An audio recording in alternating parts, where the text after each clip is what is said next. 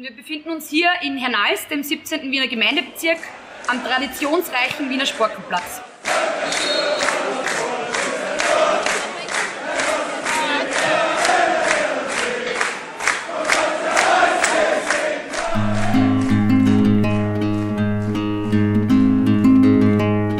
Und meine übliche Bitte an euch, liebe Sportclub-Fans, unterstützt unsere Mannschaft, wie immer, mit Vollgas. Danke!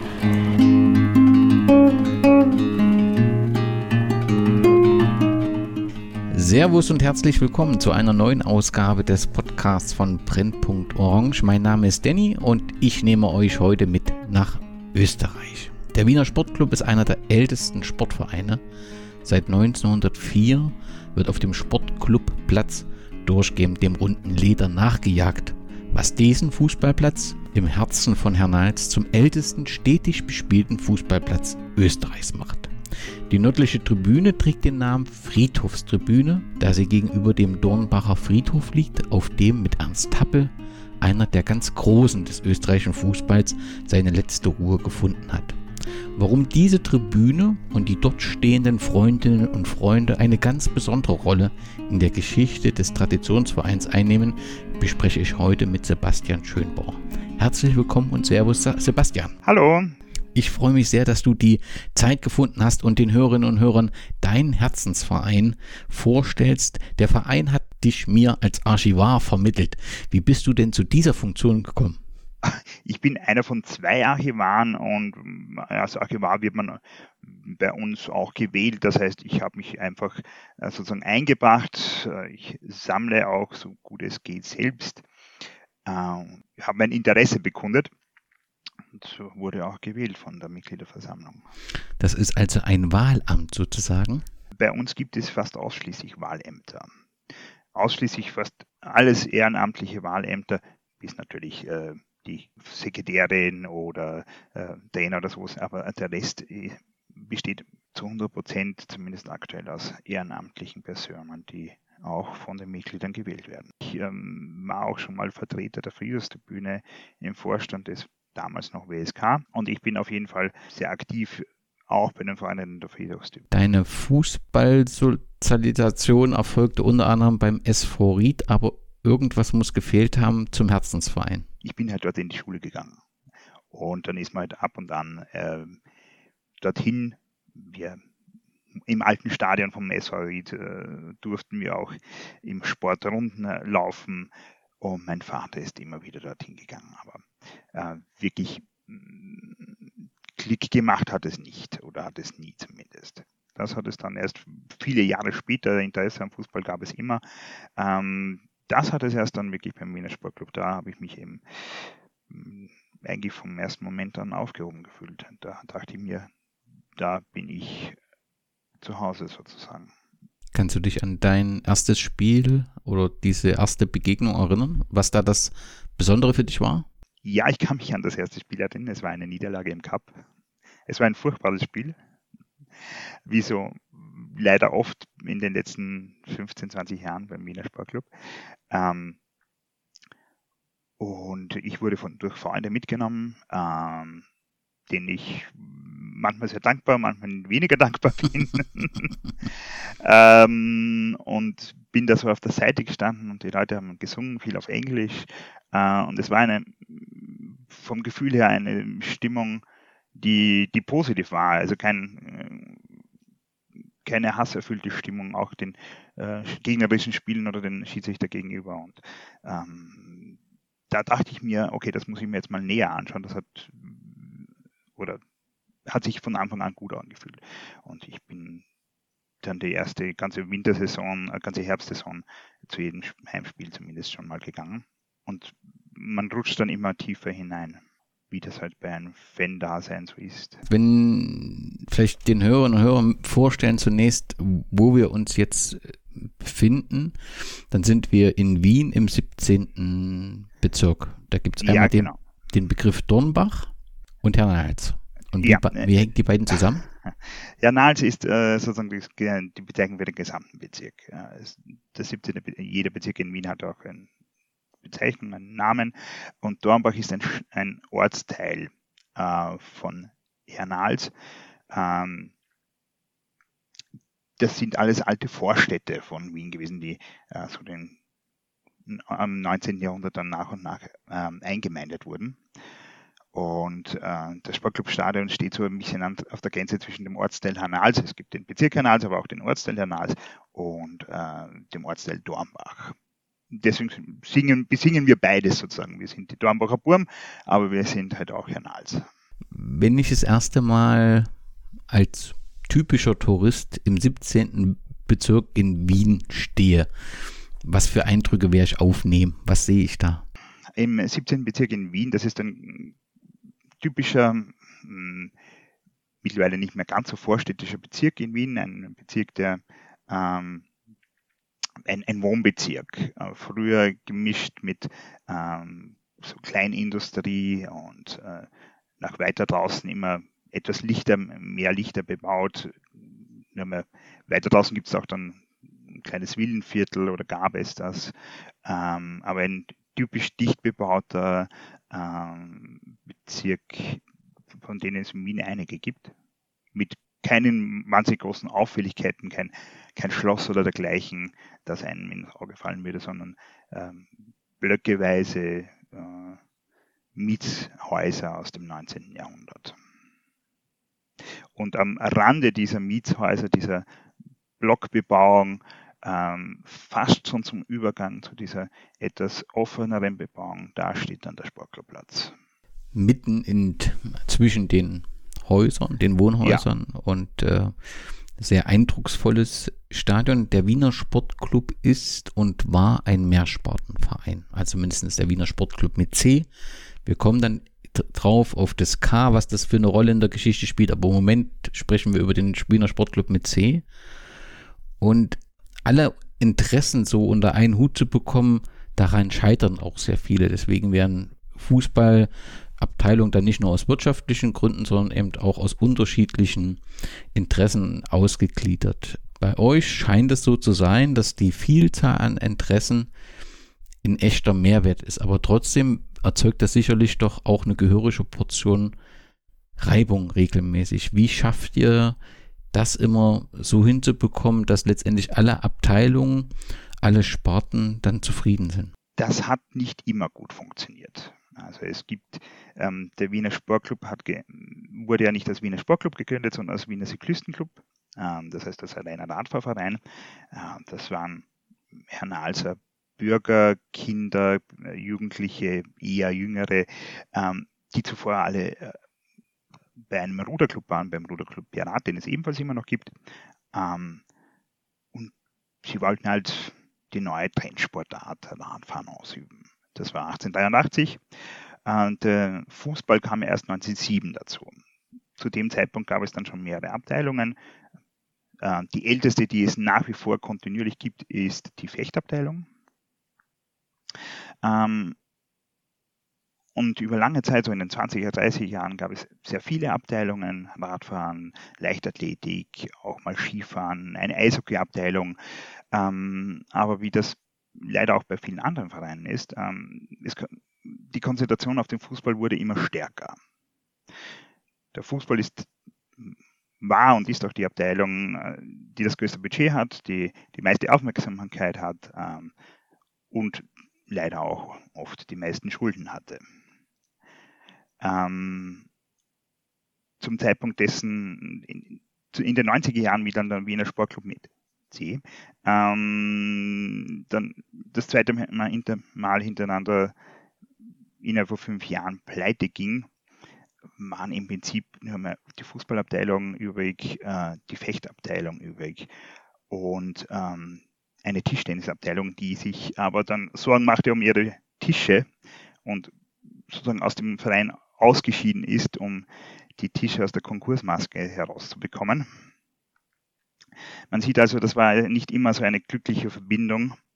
Ähm, mittlerweile gibt es wieder sehr viele Sektionen, die sind nach und nach gegründet worden von Fans, von Menschen auf der Friedhofsbühne, die dann sich gesagt haben, wir wollen da eigentlich wieder mehr Leben hineinbringen. Wir wollen ähm, alte Sektionen wiederbeleben oder neue gründen. Wir wollen, dass es nicht nur immer alles auf Fußball konzentriert ist. Wir wollen, dass der Verein lebt und, und mehr ist als nur ähm, ein Fußballverein.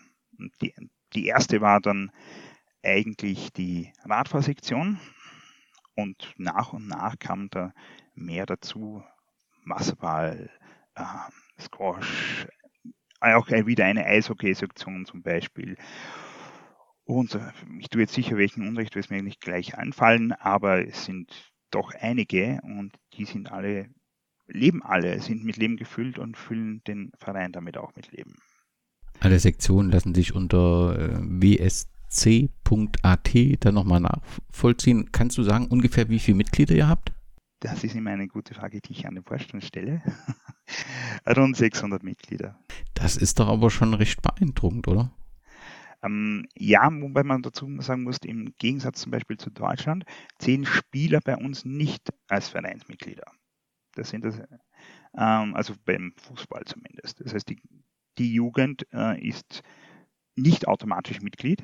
Die spielen eben Sport auch bei uns aus, aber ist eine Regelung des ÖFB bzw. Der, der Ligen der, und auch die Mannschaft, das Team an sich ist nicht Mitglied des Vereins, auch nicht stimmberechtigt damit. Ähm, das heißt, in der Fußballsektion muss man wirklich aktiv Mitglied sein, ähm, aktiv eintreten. Ähm, das sind aber sozusagen alle äh, keine aktiven Sportler. Im Gegensatz zu den anderen Sektionen, die sich mehr oder weniger aus aktiv oder ehemalig aktiv Ausübenden äh, in der jeweiligen Sektion zusammensetzen. Du hast du schon äh, ein bisschen was zu den Anfängen gesagt. Ich will trotzdem noch mal ganz kurz, um die Struktur darzustellen. Es gibt neben dem Verein trotzdem eine GmbH. Ähm, ist die, das ist die WSC Wirtschafts-, Spielbetriebs- und Communications GmbH. Ist das ausschließlich für den Fußball gegründet und ist da irgendwie der Hintergrund Profifußball oder was sind da die Hintergründe?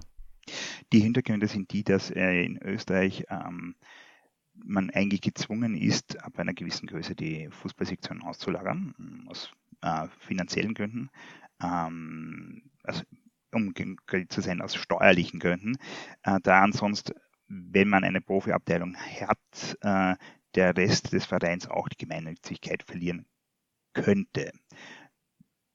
Das will man natürlich verhindern und ähm, man hat diese GmbH schon vor Jahren gegründet, auch weil die Betrieb, zum Beispiel der Kantine und dergleichen, äh, über eine GmbH doch recht viel einfacher abzuwickeln ist als äh, über den Verein direkt. Und das heißt, der Fußball ist dort noch nicht ausgelagert. Dort sind derzeit vom Merch, Gastro und dergleichen ausgelagert. Aber sollten wir jemals in die zweite Liga aufsteigen, wäre das natürlich auch die Betriebs GmbH für den Fußball. Also aktuell ist es so noch nicht.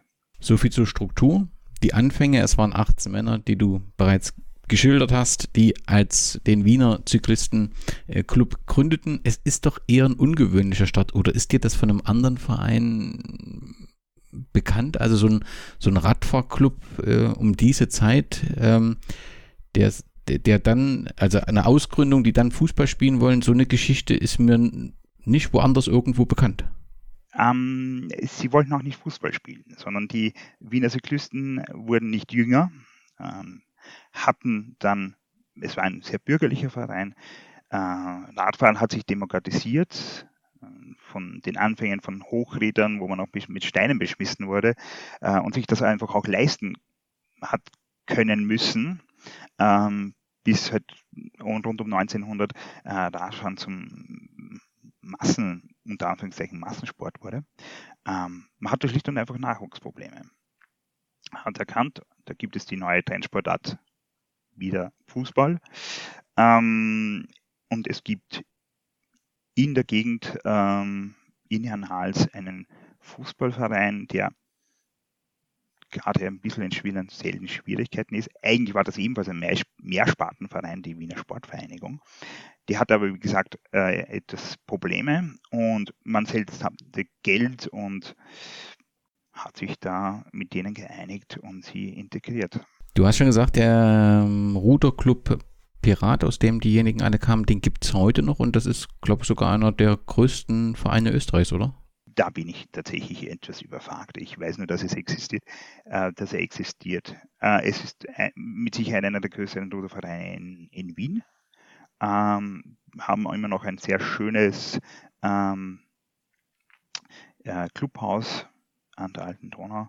Ähm, wie groß die jetzt im Verhältnis zu den anderen sind, da bin ich leider überfragt. Die Vereinsfarben waren zum Anfang rot und blau. Ist da der Grund bekannt? Ja, das waren die äh, Clubfarben des Ruderclub Pirats. Man hat die schlicht und einfach übernommen. Das erste Spiel dieser der Wiener Sportvereinigung, das war, muss ja dann 1904 auf, auch auf dem Dornbacher Sportplatz passiert sein.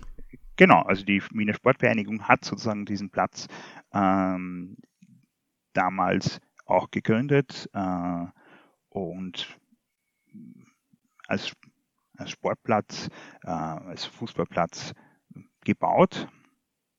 Die haben das sozusagen in diese unter Anführungszeichen Ehe mitgebracht und die ersten Spiele gingen noch als Wiener Sportvereinigung dort. Das, ich habe irgendwie am 6, 16. Oktober 1904 ein 7 zu 3 gegen Ödenburg gefunden als erstes Spiel. Gibt es da irgendwelche genau. Informationen? Ja, okay. Ähm, mehr, also diese, diesen Nach, es gibt keinen Nachfolgeverein in Ödenburg, also den Ursprungsverein gibt es nicht mehr. Äh, recht viel mehr als das Ergebnis weiß man jetzt auch nicht mehr. Und wer hat gespielt hat, ähm, aber sonst nicht viel, wie viele Zuschauer waren oder dergleichen. Ähm, ich hätte bisher leider auch noch keine Fotos gefunden davon. Ich vermute mal, es gibt auch dazu nichts. Und dieses viel zitierte Jahr 1907, dort fand dann die Vereinigung mit der Wiener Sportvereinigung statt. Genau, richtig. Ähm, das heißt, der Wiener Sportclub hat die schon war bis dort in der Wiener Cyklistenclub, hat sich dann umbenannt in Wiener Sportclub, um auch zu zeigen, dass man eben ähm, breiter aufgestellt als, als nur Rad zu fahren und hat sich dann geeinigt mit der Wiener Sportvereinigung. Im Prinzip ähm, war es keine wirkliche Fusion, sondern äh, die Sektionen, deren Sektionen sind einfach äh, allesamt in den Wiener Sportclub aufgenommen worden. Und der Wiener Sportvereinigung hat einfach aufgehört zu existieren.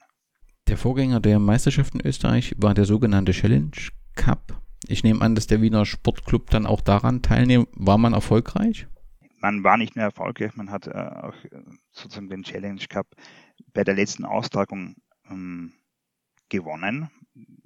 Der Cup war auch sehr lange im Besitz des Vereins, musste dann, der musste leider im Zuge des Konkurses in den 90er Jahren, also im Zuge des zweiten Konkurses, war einer der Entschuldigungsmaßnahmen, äh, ähm, Teile des Archivs äh, zu verkaufen. Es ist im Besitz eines äh, Sportclub-Unterstützers, eines Sportclub-Fans gelangt, äh, aber mittlerweile leider im Privatbesitz.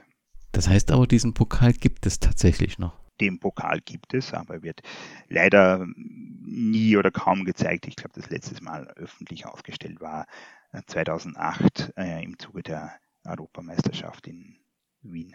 Kann man den Wert eines solchen Pokals beziffern? Für den Verein wäre natürlich unendlich Völlig wertvoll. Klar. Ähm, aber was ein Sammler dafür zahlen würde, ähm, das lässt sich, glaube ich, ich glaube nicht mal ein Auktionator könnte da ein äh, irgendwie realistisches An Aussage machen, was so etwas wert wäre. Es gibt, es gibt ja nur den einen. Die erste Meisterschaft in Österreich gab es in der Saison 1911-12 und wenn man so erfolgreich im Challenge Cup war, nehme ich an, dass auch äh, in dieser Meisterschaft äh, der Wiener Sportclub eine gute Rolle spielen konnte. Ja, also vor dem Ersten Weltkrieg hat man mitgespielt, also man war jetzt nicht unter den Top-Teams, also die, man muss dazu sagen, die österreichische Meisterschaft war damals die Wiener Meisterschaft. Das heißt, es haben nur Vereine aus Wien teilgenommen und ähm, man, ist, man war da auf jeden Fall gut dabei, aber gewonnen hat man vor dem Ersten Weltkrieg nicht. Der erste, ähm, die erste Meisterschaft war dann in den Anfang der 20 Jahre. 21. 22. Gibt es was äh, Informationen zu den Auswirkungen des Ersten Weltkriegs auf den Fußball in, in, in Dornbach? Gab es da im Prinzip einen großen Verlust an Spielerinnen, äh, Spieler?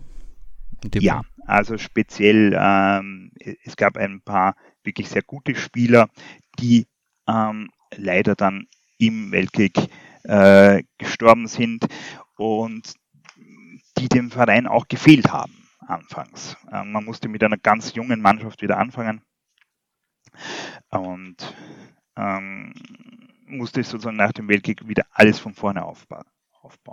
Und trotzdem war aber der Verein dann relativ erfolgreich. Es gab zwei Cup-Finalteilnahmen, ähm, 21, 22, nee, ich glaube 20, nee, 19, 21, 22 gab es dann die erste Meisterschaft, wie du schon gesagt hast, 23 genau. den ersten Cup-Sieg. Den einzigen Cup-Sieg allerdings auch. Was, was machte das äh, Team dann so erfolgreich, obwohl man doch durch den Ersten Weltkrieg so geschwächt war? Man hat im Prinzip ein ganz junges Team äh, aufgebaut, zwangsweise. Äh, und also aus, teilweise aus Schülern und dergleichen, äh, die nicht in den Krieg mussten und hat mit ihnen ganz neu angefangen. Und äh, die waren dann eben Anfang der 20er Jahre recht erfolgreich.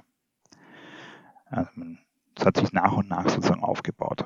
Nach dieser Zeit schließt sich dann zwangsläufig die, die Zeit ähm, ja, des Anschlusses Österreichs fast an. Bis dorthin, wenn ich es richtig gelesen habe, gab es ein sogenanntes Gentleman Agreement. Das ist keine jüdischen Mitglieder beim WSC gab. Und ich habe auch vereinzelt gelesen, dass es ähm, ja Berichte auch von antisemitischen Ausfällen gab. Insgesamt, wenn man so die, die Schilderung, ich glaube, es war so eine, eine Arbeit, die ich dazu gefunden habe, da ist der, die Begrifflichkeit unauffällig angepasst ähm, äh, gewählt worden. Trifft das für den WS, Wiener Sportclub in der Nazi-Zeit? Da muss ich ein bisschen ausholen. Also der Wiener Sportclub war auf jeden Fall ein sehr bürgerlicher Verein am Anfang äh, und ein eher bürgerlich deutsch-nationaler Verein, äh, vor allem im 19. Jahrhundert. Ähm, das hat sich auch fortgesetzt. Ähm, ich, einen ARIA-Paragraphen, wie äh, einige vermuten oder schreiben, auch in der Literatur, dürfte es so in dieser Art nicht gegeben haben. Der war aber auch nicht notwendig. Ähm, über Aufnahme neuer Mitglieder, also da muss man jetzt mal klar unterscheiden zwischen Mitgliederfunktionären und den Fans, die auf der Tribüne sind.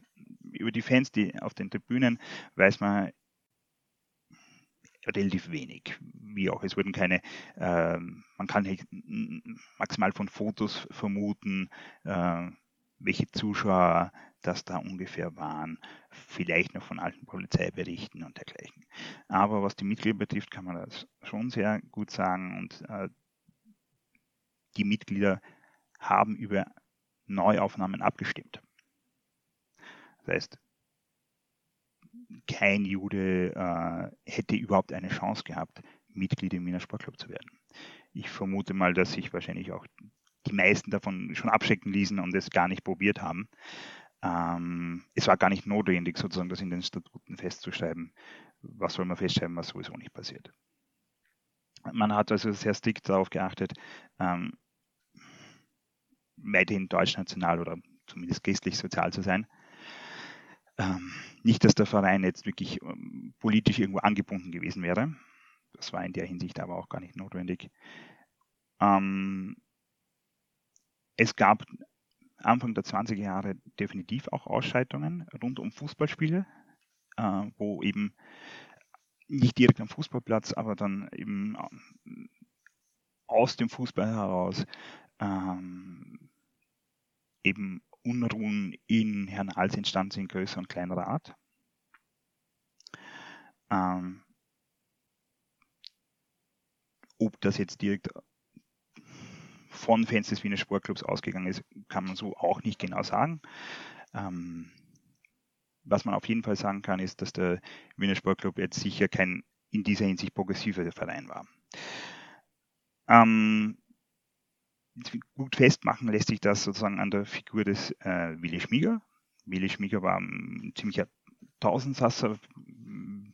Wenn man sich im äh, Österreich äh, der 30 Jahre, Fußball Österreich der 30 Jahre ein bisschen auskennt, kennt man ihn auch. Er war nämlich ähm, damals auch Radioreporter, eigentlich der Radioreporter des Wunderteams, der dann ähm, Fußball Radioübertragungen zum Beispiel aus London äh, nach Österreich gemacht hat und dergleichen. Er war eigentlich äh, Lehrer in einem Gymnasium, ist aber dann später eigentlich hauptsächlich Journalist gewesen, war äh, Mitglied des Wiener Sportclubs und auch schon der Vorgängervereinigung, also zum Beispiel der, äh, der deutschen Jungenmannschaft Währing und dergleichen. Hat selbst Fußball gespielt für den Wiener Sportclub, äh, auch für die Wiener Sportvereinigung, war Schiedsrichter, war Funktionär äh, und, und, und. Ähm, also eine durchaus wichtige Person. Und ähm,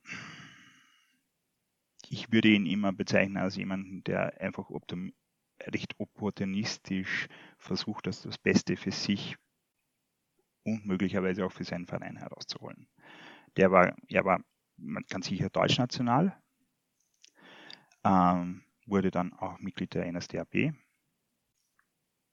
ähm, und hat eben versucht, Karriere zu machen. Und so kann man das mm, im Prinzip für, äh, für den ganzen Verein umlegen. Ähm, man hat versucht, das Beste aus, daraus zu machen. Bezeichnend ist eben, dass man sich 1938 nach dem Anschluss damit gebrüstet hat, bei uns hat es ja noch nie Juden gegeben. Das hat man dann herausgekehrt und gesagt, wir waren sowieso immer schon Judenreihen. Bei uns hatten die nie eine Chance. Ähm, man hat sich eben versucht anzubiedern, wenn man das so sagen mag. Und das im Übrigen ziemlich erfolglos. Man stand ähm, dann teilweise sogar in der Gefahr, in, der, in den Kriegsmeisterschaften äh, abzusteigen. Ähm, den NSDAP-Machthabern waren dann Vereine wie die Austria und Rapid dann doch wichtiger. Die hatten mehr Anhang, die hatten mehr Einfluss, die hatten ähm, ein größeres Publikum als der Wiener Sportclub. Also man hat sich angebietet, aber das dafür erfolglos oder wenig erfolgreich. Die Nazizeit, finde ich, und äh, im Zusammenhang mit den Vereinen wird in Österreich ja seit zehn Jahren sehr intensiv aufgearbeitet und auch du hast ja ein breites Wissen aus äh, dieser Zeit. Ist das ähm, im Verein passiert, dass das ähm, recherchiert wurde? Ist das eine Intention von, von euch als, als, als Fans? Oder wo kommt das Wissen über diese Zeit ähm, in der Zwischenzeit her? Mm, da muss man zuerst mal natürlich das äh, ziemlich große Buch von Dornbach in die ganze Welt von meines äh, Archivarkollegen Michael Almaschisavo erwähnen, äh, der dazu auch was geschrieben hat. Ähm, diverse Artikel im Ballester, der hier wirklich sehr, sehr viel in den letzten 20 Jahren in Österreich angestoßen hat, aufgearbeitet hat, thematisiert hat. Ohne den wäre das wahrscheinlich gar nicht so weit gekommen. Der Verein selbst hatte schlicht und einfach nie Zeit, Energie, darüber hinaus äh, über das sportliche Überleben hinaus äh, irgendwas zu machen. Das heißt, die Initiative kam und kommt ganz klar aus der Fanszene. Das heißt, aus den Vereinen der Friedhofstribüne. Wo man dazu mal sagen muss, dass die meisten von uns auch Mitglieder im, im Sportclub sind. Weil du es gerade ansprichst, also dieses ähm, Buch ist außerordentlich um, umfangreich und wirklich ganz fantastisch aufgearbeitet. Wirklich sehr akribisch. Wer sich ähm, weiter über den Wiener Sportclub informieren möchte, findet neben den verschiedenen Online-Auftritten noch zwei weitere Bücher. Das eine ist die Fußballfibel zum Wiener Sportclub. Hm, dort so die Sichtweise aus Fansicht, wie man den Wiener Sportclub erlebt, aber eben auch die, die Geschichte wiedergegeben. Schwerpunkt auch so ein bisschen Friedhofstribüne, Fanszene. Und es gibt noch neu ein ähm, die Geschichte oder den Wiener Sportclub vorgestellt als Comic. Wie kam diese Idee? die Renate Moblem, die das geschrieben hat, ähm, zeichnet Comics, ähm, hat schon mehrere Comics herausgebracht, ist Mitglied der Frühjahrstribüne und auch des WSC und ähm, hat in der Pandemiezeit Zeit über gehabt und hat sich gedacht, das mache ich doch jetzt einfach. Das hat, sie hat das eigentlich alles selbst organisiert, ähm, mit Unterstützung einiger Leute, die ein bisschen zugearbeitet haben. Und ähm, so ist das Comic eigentlich in ziemlich schnelle entstanden eigentlich ich finde es sehr beeindruckend, dass es werden die unterschiedlichen Abteilungen vorgestellt, es werden ja die Geschichte des Wiener Sportclubs, die Friedhofstribüne vorgestellt und das halt in der Form eines äh, Comics äh, sehr, ja, also es, es ist etwas Besonderes und ich kann, könnte mich nicht erinnern, jetzt schon mal so in dieser Form äh, die Darstellung eines Vereins gesehen zu haben. Es sind auf jeden Fall drei ganz fantastische Bücher. Ich werde die Links auch in die, die Sendungshinweise packen. Alle drei kann ich jeden, der sich so ein wenig für Fußball, Fußballgeschichte und ja, den Wiener Sportclub mit seiner besonderen Art interessiert, kann ich nur ganz wärmstens ans Herz legen. Du hast äh, die Situation in der Nazizeit und letztendlich während des Zweiten Weltkriegs beschrieben. Zwangsläufig stellt sich die Frage nach der Situation am Sportclubplatz nach dem Krieg. War es denn so, dass Fußball gespielt werden konnte? Gab es äh, in Rasen, wurde der äh, genutzt für Anbau oder war der eventuell durch einen Bombeneinschlag beschädigt? Es wurde eigentlich, äh, die Kriegsmeisterschaft ging ja bis ähm, ziemlich lang ins Frühjahr 1945 hinein. Das äh, wurde erst sehr spät abgebrochen.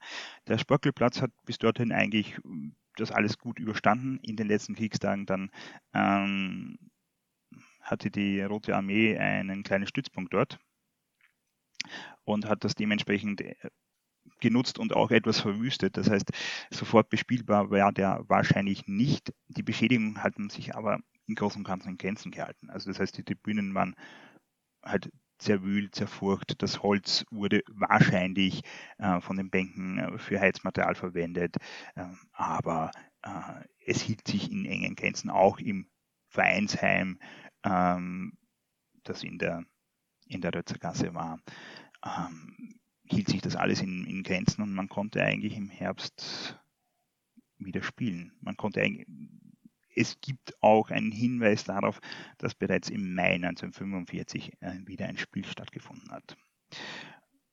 Und das beruht auf ähm, den Aussagen des damaligen kurzfristigen Bezirksvorstehers von Herrn Hals, ähm, der Kommunist war und der dürfte ein Benefizspiel organisiert haben zugunsten ähm, der Roten Hilfe, so zumindest seine in seinen äh, in seiner Kurzbiografie, in seiner Leistungsnachweis, den, ich, den er dann äh, irgendwann 1945 geschrieben hat.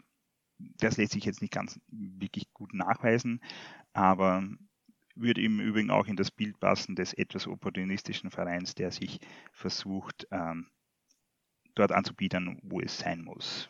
Man macht halt dann ein Benefizspiel äh, für die Rote Hilfe kurz vorher war man noch äh, durchaus den NSDAP-Nachtamern äh, angetan. Und man hat im Übrigen auch äh, recht sang- und klanglos alle NSDAP-Mitglieder, äh, von denen man wusste, dann aus dem Verein ausgeschieden. Die waren dann weg. Der Obmann des Vereins blieb der gleiche.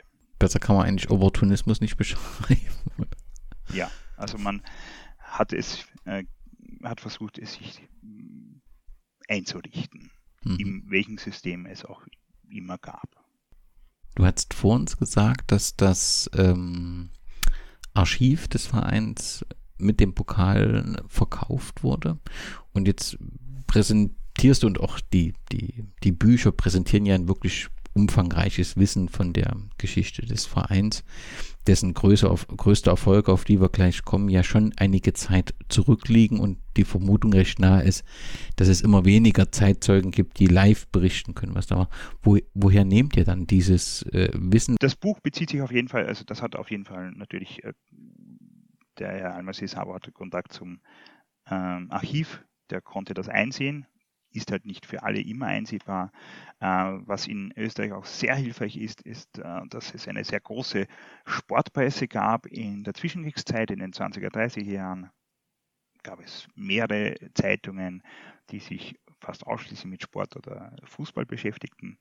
Die haben nicht alle überlebt oder, auch nicht lange überlebt, aber die Sportberichterstattung war äh, durchaus sehr umfassend ausgeprägt auch schon davor eigentlich, auch schon in den 1910er Jahren. Das hilft sehr. Für die Frühzeit des Wiener Sportclubs gibt es ähm, die sehr umfangreichen äh, Nachrichtenblätter des Wiener Cyklistenclub, die, glaube ich, wöchentlich herausgekommen sind. Man war gut situiert und hatte Tagesfreizeit und konnte natürlich dann auch genügend über sich selbst und andere schreiben. Und die sind alle äh, in zu finden. Das heißt, ich gehe dort auch gerne und regelmäßig hin, äh, um dort zu stöbern. Man hat auch, äh, auch Jahresberichte verfasst. Im Übrigen, diese Blätter wurden leider 1907 eingestellt aufgrund einer Streiterei mit neuen Mitgliedern.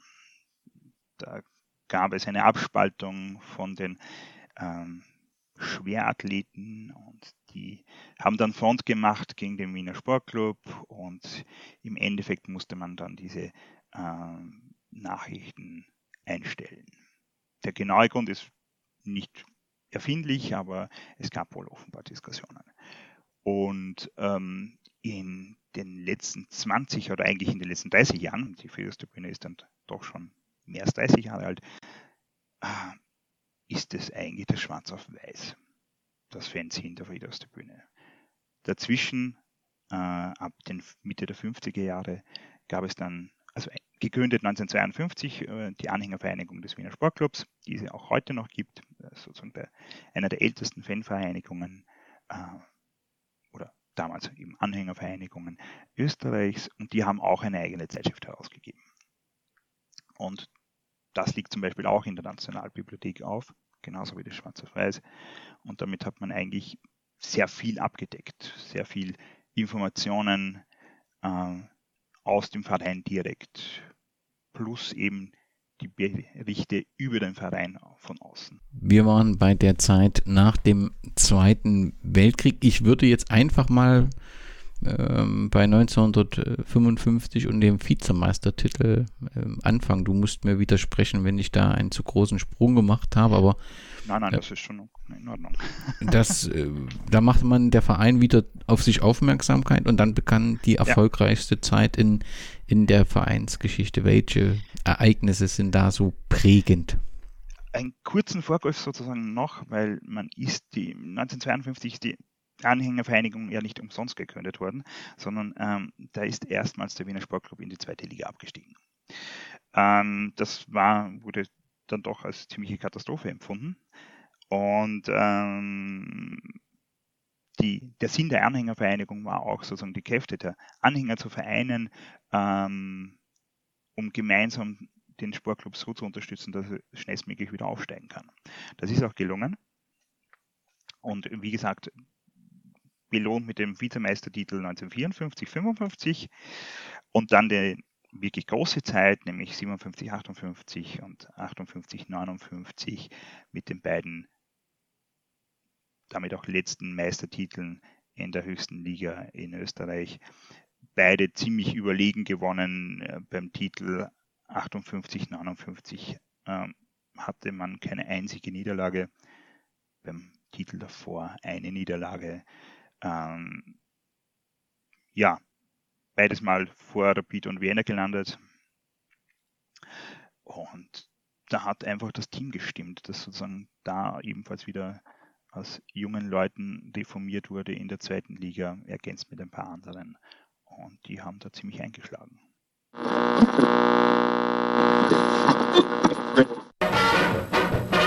Entscheidung der Fußballmeisterschaft in Dornbach und in Hütteldorf. Der Fußballfreund möchte sich am liebsten zerreißen. Ein Auge riskiert er auf Rapid Austria aus Hütteldorf im Fernsehen. Vor seinem Fenster in Dornbach aber rollt Sportclub gegen Vienna ab. Wer wird Meister? Sportclub oder Rapid? Vorläufig greift noch Vienna an. Abgewehrt vom Sportclub in Hütteldorf, aber hört man im Radio, was in Dornbach los ist. Außerdem zeigt sich Austria in Weiß zunächst sehr aktiv und Zehmann im Rapid-Tor muss auf der Hut sein. Nur kein Goal für Rapid, denkt sich der Sportclub-Anhänger in Dornbach und kommt gerade zurecht, um das erste Tor für Sportclub 1 zu 0 gegen Vienna zu erleben.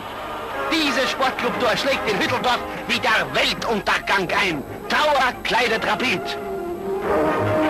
Begeisterung natürlich in Dornbach. In Rapidland geht zunächst alles schief. Da schießt Schläger das 1 zu 0 für Austria. In Hütteldorf begräbt man den Meistertraum. Manche schauen sogar aus Hütteldorf hinüber nach Dornbach, wie es dort steht. 1 zu 1 heißt es dort mittlerweile. Und da geht Vienna gegen Sportclub sogar 2 zu 1 in Führung. Freudentaumel jetzt in Hütteldorf. Tiefste Trauer hingegen in Dornbach. Und das umso mehr, als Rapid in Hütteldorf ausgleicht. 1 zu 1. Eiskalt wird denen drüben in Dornbach. Jetzt hat Rapid seine beste Zeit. Der Ball kommt zur Mitte, eine Bombe von Dienst. 2 zu 1 für Rapid. In Hütteldorf träumt man vom Meistertitel. Und in Dornbach ist man verzweifelt. Schauen Sie sich das an. Was ist denn? Geht denn bei uns gar nichts los? Schreit der Fernsehverein. Oh ja, jetzt läuft der Sportclub-Angriff volle Touren. Hof zu Knoll. Knoll in Torschussposition stürzt, lenkt das Leder herüber. Zu Skerlan, es muss ein Tor sein. Aber noch einmal kann Vienna retten. Dann aber spielt der Dornbacher Schindeler Hof groß auf über Gabel Schuss. 3 zu 2 für Sportclub. Das ist der Meistertitel. Das fühlt man in Dornbach und auch in Hütteldorf, wo Selbstmordstimmung herrscht. Sportclub Mittelstürmer Hof kommt immer mehr in Stimmung. Schauen Sie sich an, er überspielt den Torhüter, überspielt noch an, überspielt den Torhüter noch einmal, überspielt sich selbst und schießt an Stangl. Aber dann heißt es in Dornbank doch 4 zu 2. Hammerl per Kopf Tor. Sie, liebes Kinopublikum, werden zwar jetzt immer mehr genau wissen, wer gegen wen gespielt und wer gegen wen gewonnen hat, aber eines steht fest. Österreichs ungeschlagener Fußballmeister 1959 heißt Wiener Sportclub.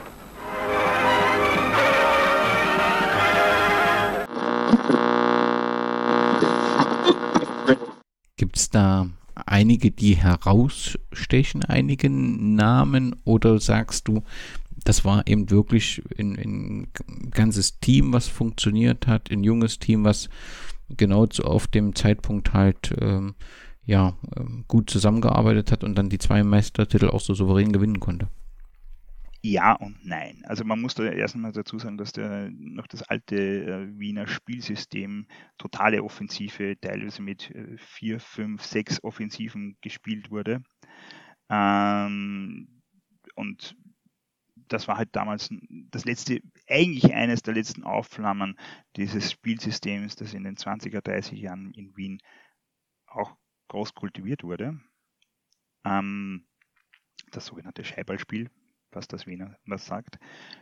Heute würde man sagen Kurzballspiel. Äh, und da gibt es viele Namen, die, die sozusagen bedeutend sind, aber der bedeutendste für den Verein äh, war mit Sicherheit der Erich Hofer, äh, der sehr lange Spieler beim Sportclub war, auch Trainer beim Sportclub war, den letzten Vizemeistertitel äh, mit dem Sportclub dann erreichen konnte, der auch bei der Austria Trainer war, mit der Austria Trainer, äh, der Austria Meister wurde, aber der äh, hat hier mit Sicherheit herausgeragt mit seiner Technik äh, und eine Tormaschine, würde man heutzutage sagen. Wie entwickelten sich die Zuschauerzahlen in dem Zeitpunkt? Allgemein wie in ganz Wien waren die Zuschauerzahlen nach dem Zweiten Weltkrieg äh, sehr groß, um teilweise 20.000 Zuseher auf, auf dem Platz. Ähm, teilweise noch mehr, teilweise haben wir dann im Praterstadion gespielt bei Doppelveranstaltungen. Das war ähm, auch so eine Eigenheit, ähm, vor allem des Wiener Fußballs, äh, dass man zwei, äh, zwei Spitzenspiele gleichzeitig abgehalten hat, dann meistens im Praterstadion. Auch der Sportclub hat nicht immer am Sportclubplatz gespielt, sondern teilweise auf anderen Plätzen. Neben der Wiener Stadthalle gab es einen Fußballplatz zum Beispiel. Hat man auch Heimspiele dort ausgetragen. Die Wiener Austria hatte gar kein Heimstadion, ist immer herumgezogen bis in die 80er Jahre. Ähm, die Zuseherzahlen haben sich sehr gut entwickelt bis Anfang der 60er Jahre, bis äh, dann das Freizeitverhalten sich einfach geändert hat. Fußball war dann nicht mehr hm, das einzige oder eines der wenigen Angebote, die es gab, sondern eines unter vielen. Plus es gab dann teilweise Fernsehübertragungen und ab dem Zeitpunkt sind die ähm, Zuseherzahlen im ganzen Wiener Fußball stetig zurückgegangen und auch beim Wiener Sportclub.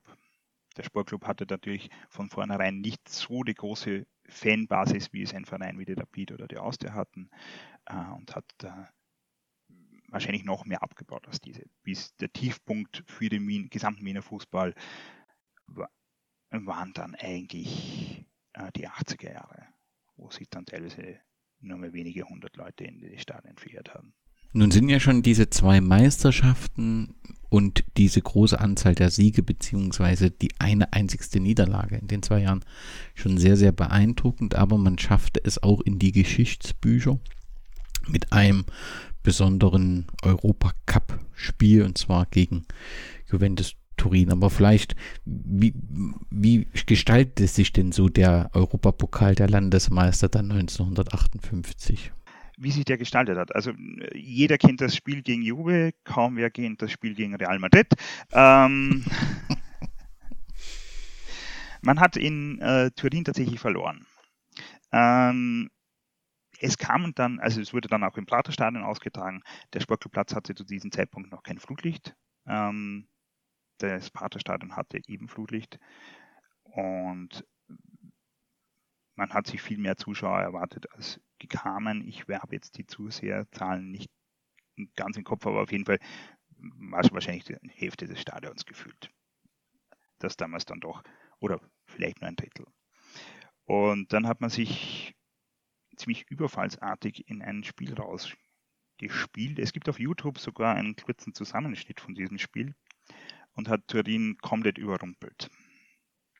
Sich selbst auch ein bisschen, ehrlicherweise. Ich glaube nicht, dass die erwartet haben, dass man da 7-0 gegen einen wirklich der großen Teams der Zeit und auch heute noch ähm, so gewinnt. Und ähm, auf dem Boden der Realität ist man in der nächsten Runde dann geholt worden, nämlich gegen Real Madrid, wo man dann natürlich Krachen verloren hat. Aber dort war es vor allem die, diese enttäuschende 1 zu 7 Niederlage, ne? Die enttäuschende 1 zu 7 Niederlage, genau, ähm, wo dann hat die Grenzen aufgezeigt wurden. Ähm, wobei man sagen muss, also äh, da hat ja dann der Puschkas schon gespielt. Und als kleine Anekdote, der hätte ja, also 1958 mussten ja viele aus Ungarn fliehen. Ähm, auch er. Also er wollte auch in den Westen. Und als erste Anlaufstation war für viele Ungarn natürlich Wien, auch für den Puschkas. Und er hat als erstes eigentlich beim Wiener Sportclub unterschrieben. Aber offenbar hat man da irgendwas falsch gemacht oder ähm, Real hat auf jeden Fall mehr gezahlt. Äh, er hat den Vertrag nie erfüllt und ist dann weiter zu Real und hat im entscheidenden Spiel im Meistercup gegen uns gespielt. Und Real hat auch gewonnen. Hätten wahrscheinlich auch so gewonnen, ehrlicherweise, weil die, das war ja auch schon damals ein Star-Ensemble. Am 1. Oktober 1958 empfängt der Wiener Sportclub im Praterstadion die italienische Meistermannschaft Juventus Turin in den gestreiften Leibchen zum Europacup-Rückspiel. In Turin hatten die Dornbacher mit 1 zu 3 verloren und auch in Wien gab man ihnen gegen die Stars wie Charles, Sivori oder Boniperti kaum eine Chance. Die Juventus-Abwehr steht ständig unter Druck. Kerlan bombt gegen Juventus Turin einen Freistoßball ein. Der Wiener Sportclub führt gegen den italienischen Meister mit 1 zu 0. Die Kugel kommt zu Horak. Eine Flanke, Hammerl ist da und drückt ein. 2 zu 0. Wenig später ein begeisterndes Solo von Hammerl. Tor, Tor, Tor! Siebenmal dröhnte dieser Ruf über das Stadion. Ein schlagsiger, sensibler Stürmer mit der Nummer 10 erlebt in diesem Spiel seine Sternstunde. Er erzielt vier Tore. Dazu muss ich also Folgendes festhalten, dass also drei Tore davon also eigentlich Tore waren, die man also nicht so erwähnen muss. Und zwar aus dem Grund, weil also der Urheber eigentlich der Maxel Horak war, der immer wieder gefährlich auf der rechten Flanke durchgebrochen ist. Und ich habe also dann nur die Aufgabe gehabt, seine Flanken bzw. seine Passes zu, ver zu verwerten. Ich meine, ein, das eine von den vier Toren, das kann also ohne überheblich zu sein, äh, behaupten, dass dieses Tor der alleinige Urheber ich war und äh, ich habe also an den Tag sicher gespürt, dass, das, dass ich heute einer derjenigen bin, der, der also in der Lage ist, das Spiel zu entscheiden. Aber auch andere Spieler wachsen in diesem Wettkampf über sich hinaus. Die Nummer 8 trägt Adi Knoll. Trainer des Sportclubs ist damals Hans Pesser. Vielleicht haben uns diese, dieser Millionenclub Juventus irgendwie unterschätzt Und wir haben einen sehr guten Tag gehabt. Das ist alles natürlich hat, ist gelungen. Gleich vom, vom Anfang weg, vom Start weg, hat der Hammer seine Tore gemacht. Und das, ist, das war wirklich ein, ein wunderbares Spiel und, und ein denkwürdiges Spiel für den Sportler. Das 7 zu 0 wird nicht nur in den heimischen Zeitungen als Sensation betrachtet. Nach Juventus wirft der Sportclub auch noch Dukla Prag aus dem Bewerb. Doch der Sieg gegen die Italiener wird in der Sportclub-Chronik besonders vermerkt. Von diesem Erfolg werden noch Generationen sprechen. Wir haben da einen sehr großen Mann gehabt als Trainer, in Herrn Besser. Der war ein ganz ausgezeichneter Mann. Dann die nächste Station war, diese Mannschaft hat sich gefunden. Es waren etliche sehr gute Fußballer in der Mannschaft. Das wäre aber auch noch zu wenig gewesen, sondern durch das viele Zusammensein. Das heißt, es war damals nicht üblich, dass man immer beim Transfer äh, dauernd Spieler wechselt und das kann dann äh, organ organisch wachsen und das ist eigentlich die Stärke von einer Mannschaft, weil man spricht ja von einer Mannschaft und nicht von einem Einzelsport. Ja, vielleicht bin ich äh, einer, der was irgendwie äh, die Mannschaft mehr motivieren kann. Ich habe sehr viel auf die Taktik gelegt und auf Konditionstraining. Und das haben wir immer gehabt, eine gute Kondition. Und vor jedem Spiel die, die taktischen, taktischen Anweisungen gegeben, vor jedem Spiel. Und äh, vielleicht auch die junge Mannschaft, was ich schon erwähnt habe, die was äh, sehr ehrgeizig war und sehr willensstark war. Und das war vielleicht der Ausschlag. Hier war also der Mann, der also vorbildlich uns also mitgerissen hat und in seiner Begeisterung animiert hat. Er war zu dieser Zeit, glaube ich, ein Pionier. Es war damals noch nicht üblich, dass man diese, was heute ja normal ist, diese Spielerbesprechungen, konkrete äh, Aufgaben für jeden Spieler, für jede Formation bis ins Detail. Also das hat er sehr gewissenhaft gemacht. Dann haben wir damals schon trainiert, äh, möchte ich sagen, sehr fortschrittlich. Und dann hat er noch die Gabe gehabt, also das war besonders in der Halbzeit, wenn einmal ein Spiel nicht so gelaufen ist, er hat die Mannschaft mitreißen können. Also das war sicher seine Stärke auch. Was ich mal gelesen habe, 40 Busse nach Prag. Wir haben mehrmals in Prag gespielt. Das war sehr oft der Gegner dann äh, in den äh, Europacups äh, es so in den 60er Jahren. Aber das mit den 40 Bussen war schon noch in den 50er Jahren. Das war äh, sozusagen davor, vor dem Spiel gegen Juventus. Ähm, es war ja auch aufregend, sozusagen in den Osten unter Anführungszeichen, wobei eigentlich Park nördlich, nordwestlich von Wien liegt, äh, in den Osten zu fahren. Und äh, das war wahrscheinlich für viele ein Grund, dort mitzufahren. Im Übrigen war die Anhängervereinigung immer sehr reisefreudig und hat sehr lange, bis vor kurzem eigentlich, immer Busfahrten organisiert. Ähm, reine Vergnügungsfahrten, äh, gemeinsames Reisen.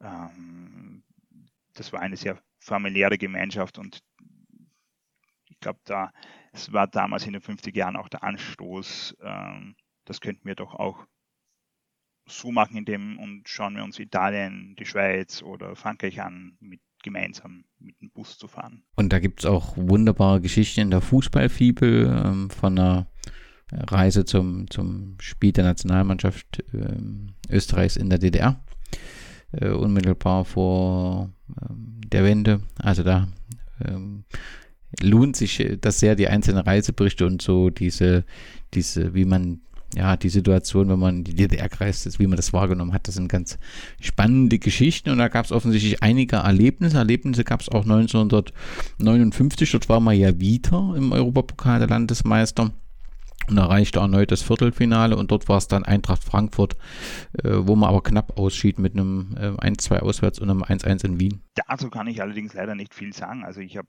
äh, da muss ich aufs Buch verweisen. Es ist die Spezialität des Kollegen die 50er Jahre, ehrlicherweise.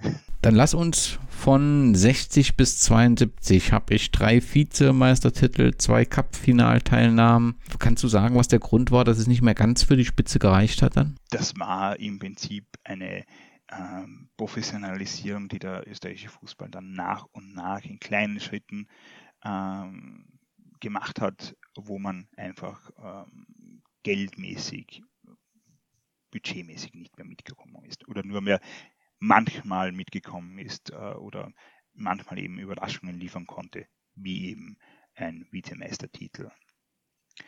Aber ähm, man hatte einfach die finanzielle Kraft nicht, dann die wirklich großen Spiele an sich zu binden.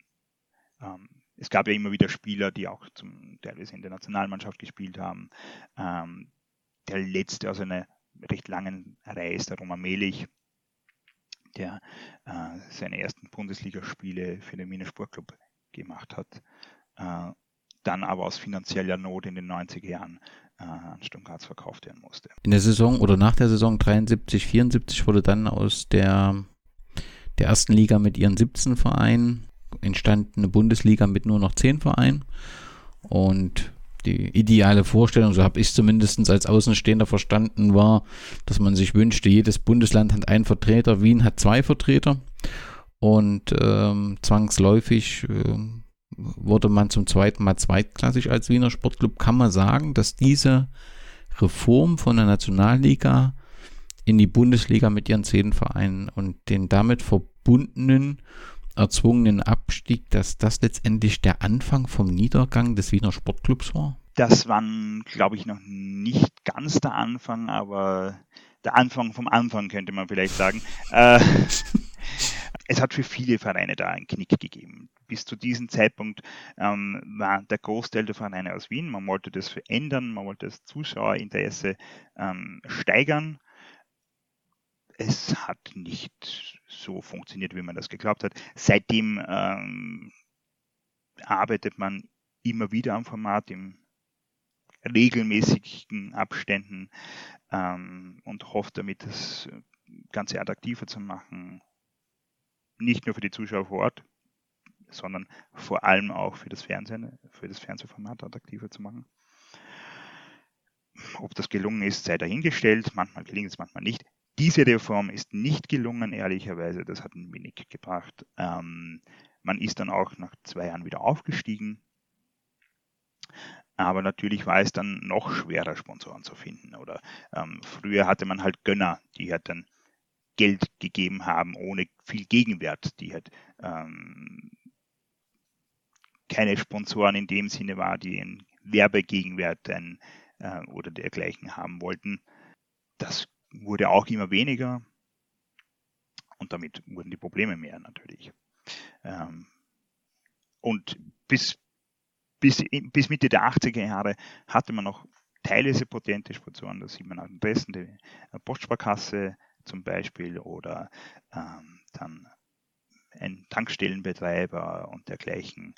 Ab Mitte der 80er Jahre wurde es dann wirklich recht schnell äh, und sehr rasant ging es dann bergab. Das äh, sieht man äh, sehr schön an, an den Funktionären, äh, weil da ab den 70er Jahren immer wieder Funktionäre, also eigentlich Fans aus der Anhängervereinigung kurzfristig als Funktionäre eingesprungen sind.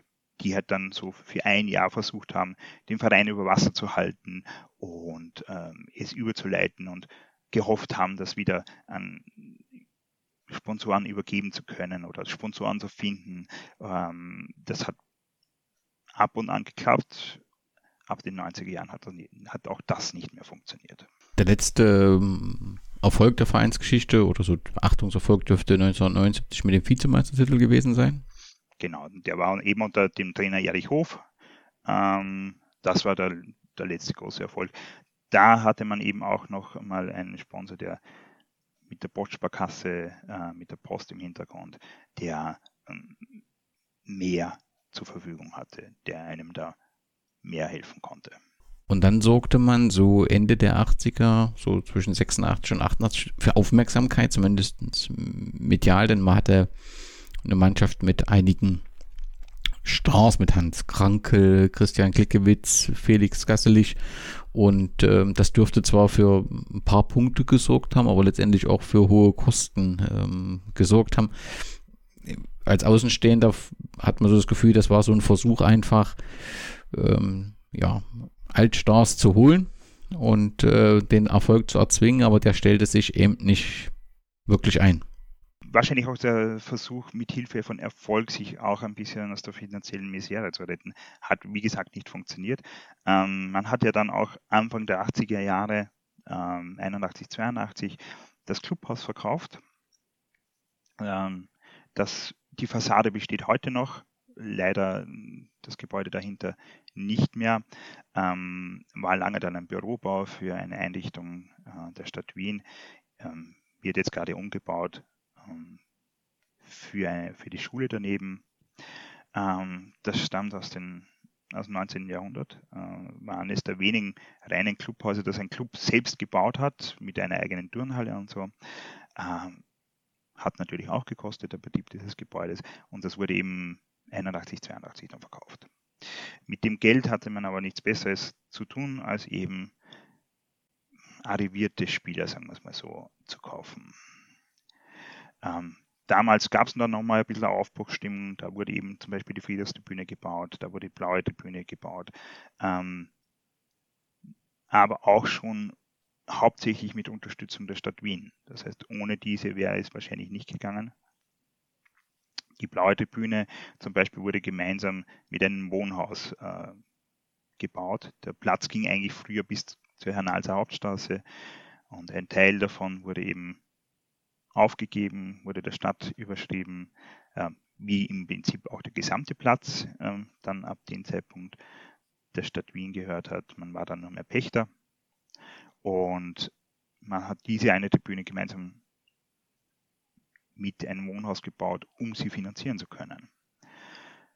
Die Fedustribüne äh, hat man ganz sicher auch nicht nur aus eigener Kraft bauen können. Das heißt ja aber, dass man zu dem Zeitpunkt eigentlich das, ja, also eigentlich das Vereinsgold, also das, wenn man den Platz hat, das Clubhaus, das sind ja schon sehr wichtige Dinge. Also, dass man das für den Versuch des kurzfristigen Erfolges verkauft hat und das dürfte ja ja, zumindest heute dann auch einige Probleme machen. So ein fehlendes Clubhaus und natürlich auch wäre es für den Club leichter, wenn er das Stadion besitzen würde. Ja und nein. Also leichter erhalten muss man es sowieso. Also die Kosten wären gleich geblieben. Ähm, und ja, das hat den Sportclubplatz eigentlich noch mehr äh, in den Fokus des Vereins gebracht, weil man eben das Clubhaus nicht mehr hatte, als, ähm, als Treffpunkt. Und ähm, auch der, die ist auch heute noch. Gibt genügend aus den anderen Sektionen, die immer wieder zu Spielen kommen, um sich auch mit anderen Leuten zu treffen. Aber ja, es fehlt natürlich äh, ein bisschen ein Treffpunkt äh, in der Hinsicht schon. Also speziell merken tut man es dann immer bei den Mitgliederversammlungen, äh, die in irgendeinem Saal irgendwo stattfinden dann, statt in einem eigenen Raum stattfinden zu können, was wir früher getan haben. Also, aber es ist müßig, über Verluste zu reden. Ja, also wahr hat man natürlich dann schon immer äh, die Tendenz, die Vergangenheit ein bisschen nachzutrauen, aber es ist, es ist passiert, es ist weg. Also man hat das Vereinsvermögen versilbert. Sportclub und Rapid im Hanabi-Stadion. Große Frage, ist es das letzte Spiel? Man hört von Fusion, beide Vereine haben Schwierigkeiten. Und beide spielen auch, wenn wir das Wort letzte nehmen, mit dem letzten Aufgebot. Wir haben 90 Minuten auf ein Tor gespielt. Sportclub hat eigentlich clever verteidigt. Wenn man so ein bisschen sich einliest, neben Wiener Sportclub hat man das Gefühl und auch in die Fanszene, dass das Verhältnis zu Rapid Wien angespannt ist. Und äh, nach Siegen heißt es offensichtlich, danke, dass wir zum Fußball gehen und nicht zu Rapid. Das ist ja schon mm, also deutlich, dass mit dem Verein irgendwie ja die Stimmung nicht ganz so äh, einvernehmlich ist. Was sind dafür die Hintergründe? ich möchte auch noch betonen, dass wir in der ersten Zeile äh, Danke, dass wir zum Fußball gehen und nicht den Krieg und nicht in den Krieg singen. Erst in der zweiten Zeile kommt der Beat, so wichtig sind sie dann auch wieder nicht. Ähm, das hat schon einen Grund, das hat im Prinzip einen historischen Grund. Ähm, es gab nicht nur einen Präsidenten, sondern eigentlich sogar zwei. Ähm, das erste Mal Mitte der 70er Jahre, äh, der meinte, der Wiener Sportclub könne nur überlegen in einer Fusion mit Rapid. Ähm, dieser Vereinspräsident war bald dann bald darauf dann Ex-Vereinspräsident. Das war immer den wirklich sehr großen Überlebenswillen oder Eigenständigkeitswillen äh, der Anhänger und, und der Mitglieder, die im Großen und Ganzen deckungsgleich sind und waren, äh, zu verdanken, dass die da gesagt haben, nein, also wir wollen nicht mit einem anderen Verein, wir wollen weiterhin der Wiener Sportclub sein. Die Idee hatte dann irgendeinen Präsidenten nochmals, Namen erwähne ich keine, weil sie sind Schall und Rauch in der Hinsicht, und ich will sie auch nicht erwähnen, man wäre dann sozusagen die B-Mannschaft der, der Rapid geworden.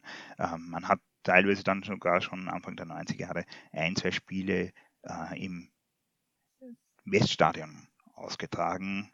Ähm, ein Vereinspräsident hatte dann sogar mal die Idee, man ähm, übersiedelt nach Salzburg. Und die Austria Salzburg und fusioniert mit Austria Salzburg zum Beispiel war auch schon geplant, äh, es war Ende der 80er Jahre auch schon geplant, dass man äh, da jetzt Auswärtsspiele oder Heimspiele in, in, in Salzburg stattfinden lässt. Im österreichischen Fußball ist das leider lange durchaus möglich gewesen. Also man hat da Lizenzen hin und her transferiert, quer durch alle Bundesländer. Das haben damals auch ein großer Protest der Mitglieder, der Fans verhindert. Ähm, aber bei Rapid ist es wirklich eben diese Geschichte mit der Fusion und was man auch dazu sagen muss, Ende der 80er Jahre, Anfang der 90er Jahre äh, war die Fanszene bei Rapid nicht immer sehr nett zu den Sportclub-Fans. Da gab es durchaus eben Geschichten, die äh, nicht cool waren äh, und man distanziert sich seither von denen recht eindeutig auch hat sich, die, hat vielleicht auch damit zu tun, dass sich sozusagen ähm, der, die Fanszenen äh, in komplett andere Richtungen entwickelt haben. Unsere ist natürlich relativ klein im Verhältnis zu Rapid. Damals ähm, war Manti Ultras Rapid aber auch noch nicht besonders groß. Aber die einen haben sich mehr nach Italien orientiert und die Sportclub-Fans haben sich immer eher nach England orientiert. Aber du hast das angesprochen, diese Pläne der Fusion mit Austria Salzburg, was ja schon abenteuerlich klingt, aber du sagst, dass das ja in Österreich äh, durchaus äh, mal passieren kann, aber letztendlich hat das ja wirklich in ja, eine Protestaktion hervorgerufen beim Stadthallenturnier im Dezember 88. Ähm, Gab es dann große Proteste, kann man sagen, dass das so der diese, diese Pläne, den Wiener Sportclub ja letztendlich zu beseitigen, anders kann man es ja fast nicht nennen, ähm, dass das die Fans dort im Prinzip zusammengebracht hat und auch erkannt hat, wir müssen uns organisieren, damit unser Club erhalten bleibt? Das kann man definitiv so sagen. Also ähm, es wird ja schon, ähm, also ich halte die ersten zwei Ausgaben des Schwarz auf Weiß gerade sogar in Händen. Das erste Schwarz auf Weiß war ein, ein Saisonrückblick und im zweiten geht es dann schon mehr um, um so Sachen und auch darum, dass man eben fusioniert werden soll und was man dagegen tun kann. Oder es war im Prinzip war es ein, eine Nachbetrachtung und dass man eben dagegen protestiert hat. Äh, und das hat ganz sicher dazu geführt, dass sich dann einige der Jüngeren gedacht haben, wir müssen was tun, wir müssen uns da zusammentun. Ähm, so kann das nicht bleiben. Und sie hatten ja schon ein Organ, sich auszudrücken, die, ihre Meinung unter die Leute zu bringen. Und das war das Schwarz auf Weiß. Und das hat man auch genutzt. Das dürfte so eins der ersten auf jeden Fall in Österreich gewesen sein, wenn nicht sogar im deutschsprachigen ja. Raum. Gibt es das Schwarz auf Weiß aktuell? Ja, das gibt es aktuell. Also die erste Ausgabe des Schwarz auf Weiß war ähm, ein Rückblick der Saison 88, 89. Ähm, es gibt es jetzt aktuell wieder. Sehr lange ist es, wie viele Fanzines, dann ins Internet gewandert. Also Anfang der 2000er Jahre, seit 2002 oder so, war es dann nur mehr eine Online-Ausgabe. Es hat aber immer in gewisser Form weiter bestanden. Und wir haben dann jetzt vor ein paar Jahren entschieden, dass wir Homepages sieht ja kaum mehr wer an. Wenn es keine App ist, gibt es das eigentlich kaum mehr. Ähm, und wir waren uns dann einigen, der Christian Bunke, der eben äh, auch die Fußballfibel geschrieben hat und ich waren sich äh, einig, wir müssen das wieder aus der Taufe heben. Wir haben damals auch nachgefragt beim Kurt Eichinger, der sozusagen die ersten Ausgaben geschrieben haben, ob er was dagegen hat. Er gesagt, nein, ganz im Gegenteil. Ähm, und haben uns an die Arbeit gemacht. Und so zwischen meistens zwei Ausgaben pro Jahr schaffen wir.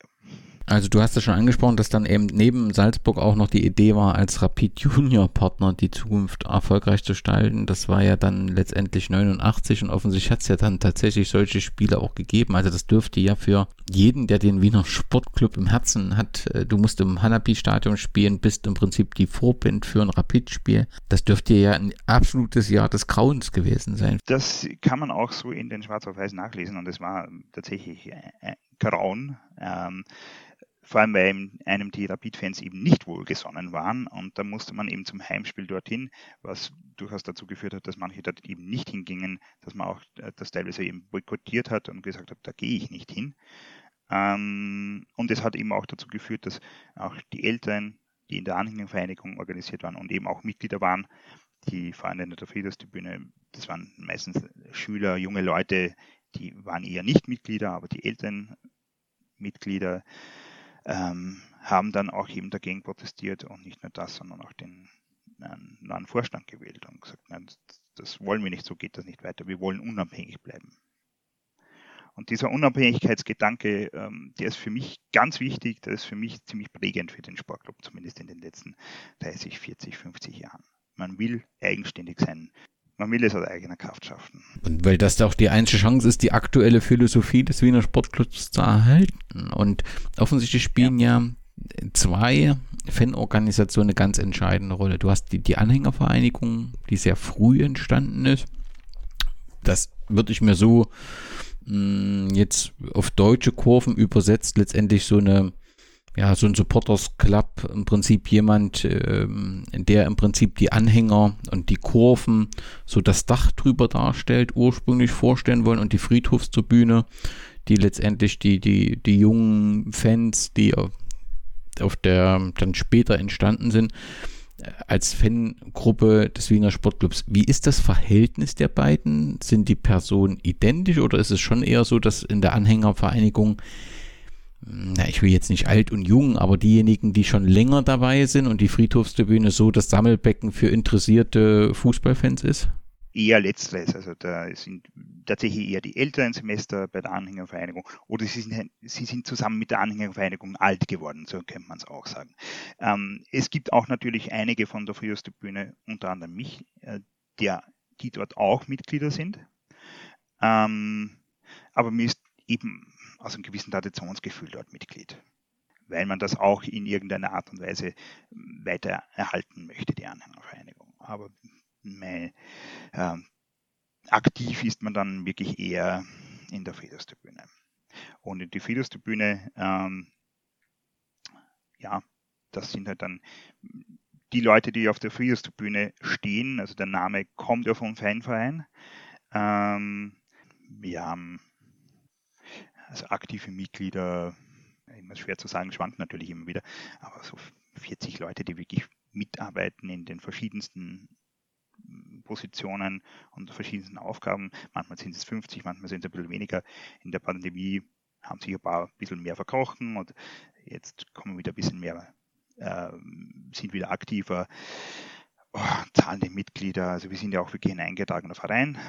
Zahlende Mitglieder sind es wahrscheinlich 150, die regelmäßig zahlen und 300, die man manchmal daran erinnern muss. Wenn ich die Unterstützerinnen und Unterstützer des Wiener Sportclubs jetzt äh, lokal zuordnen würde, ist es tatsächlich der 17. Bezirk, der zieht, oder spielt das jetzt nur noch eine untergeordnete Rolle?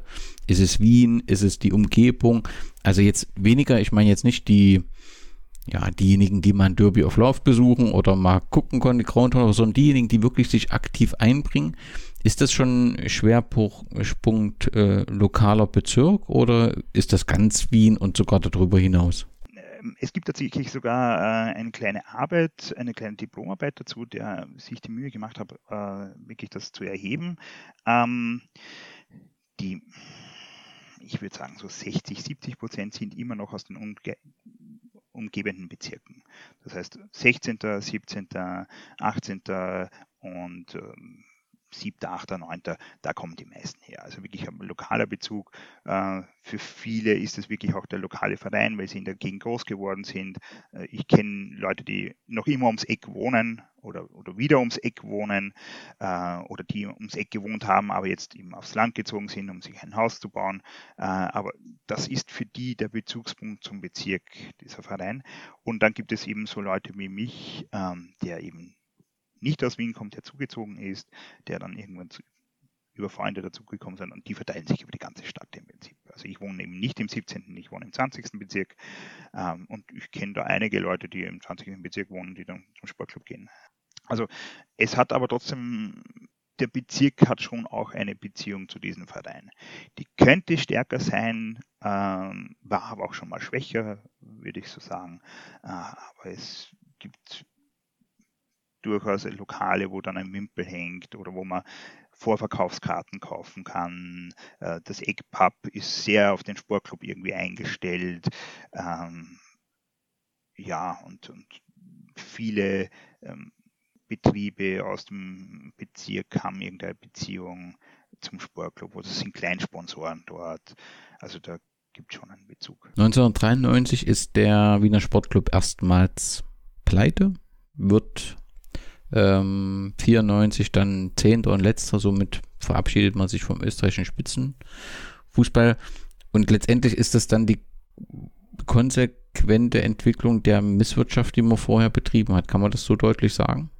Das kann man so deutlich sagen, ja. Ähm, man hat es auch nicht geschafft. Also die ähm, Anhängervereinigung hatte dann, ähm, ist dann eingesprungen, weil sich keine Funktionäre, ähm, keine anderen, keine mit Geld, mit großem Geld gefunden haben, äh, haben durchaus selbst Geld investiert, aber das war halt begrenzt und haben es eben nicht geschafft, äh, Sponsoren aufzustellen oder zumindest keine, die seriös gewesen wären äh, oder die langfristig da gewesen wären. Es gab dann immer wieder Gerüchte über welche, ich sage nur Beate Use zum Beispiel, hätte einsteigen sollen als Sponsor. Ähm, ist nie passiert. Ich habe äh, hab gelesen, die Mannschaft hätte sich dagegen gewehrt, stimmt das? Die Mannschaft hat es eher lustig gefunden, glaube ich. Hm. Warum es nie passiert ist, kann ich jetzt nicht sagen. Da müsste ich ein paar Leute befragen, die nicht gern darüber reden. Äh, ähm, aber vor allem auch Leute aus der Anhängervereinigung äh, kenne ich welche, die eben wirklich eigenes Geld da investiert haben und nicht gerade wenig. Aber das hilft halt nur begrenzt. Das ist, kann äh, ein Verein nicht tragen oder nicht ausreichend tragen. Und ähm, ja, das war eine Konsequenz der Misswirtschaft. Speziell hat man halt einfach die, ähm, die Kassenbeiträge der Spieler äh, irgendwie nicht gezahlt. Und das ist in Österreich keine gute Idee. Ich habe im Austrian Soccer Board, was ja wirklich alle Zahlen und Daten, Fakten ähm, äh, hat, folgendes gelesen, dass ähm, am 8. November 93 der Traditionsverein gerettet schien, als eben Be Beate Use als Sponsor äh, verkündet wird. Und dann steht dort der Satz, dadurch fand ein angedachter Verkauf des Sportclubs nach Klagenfurt nicht statt. Das habe ich so nirgendwo anders gefunden. Ist das ein Fehler? Das, das habe ich so auch noch nie irgendwo anders gefunden. Ähm, das kann ich nicht bestätigen, ehrlicherweise. Ich glaube es eher so nicht. Man hat, wie gesagt, eben immer versucht, eigenständig zu bleiben, zu überleben. Okay. Ähm, und man hat dann, das war eben der Zeitpunkt, wo man den Roman Mellich eben verkauft hat und mit diesem Verkauf wirklich sehr viel abdecken konnte aber nicht alles. Das hat ja eben auch dazu geführt, dass man 1997 nochmals pleite wurde. Äh, also erste, der erste Konkurs hat indirekt zum zweiten Konkurs geführt, und zwar 1997, wo dann eben aufgekommen ist, was man alles nicht gezahlt hat. Und dass das eigentlich, was dann noch aufgekommen ist, äh, wo man die damaligen Vorstände fast drängen musste zu sagen, sagt uns bitte die Wahrheit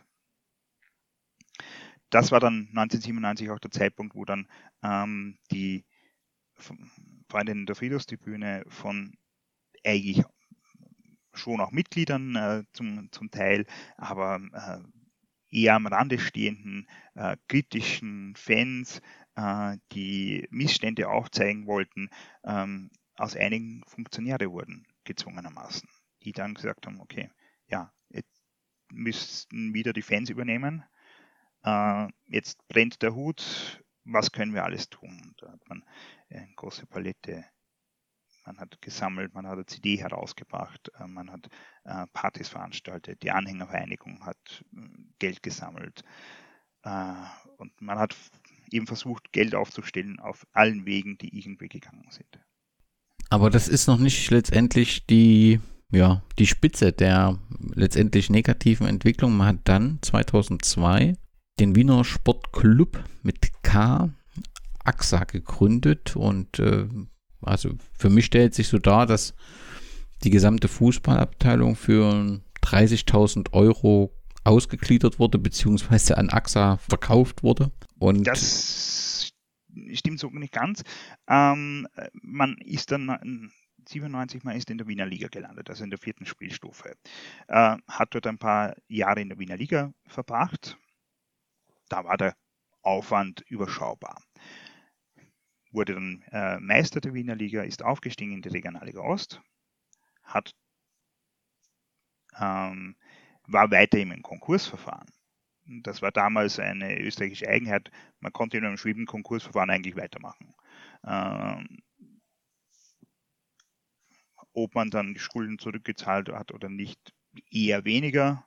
Also es ist halt so über einem geschwebt, aber man hat wahrscheinlich nicht groß daran gedacht, hat sich dessen erfreut, dass man eine Meisterschaft gewonnen hat, dass man jetzt in der Regionalliga Ost in der dritten Spielstufe ist, äh, hat dann schon zuvor mit, äh, mit AXA äh, einen Sponsor gehabt, der auch willens war aufzusteigen.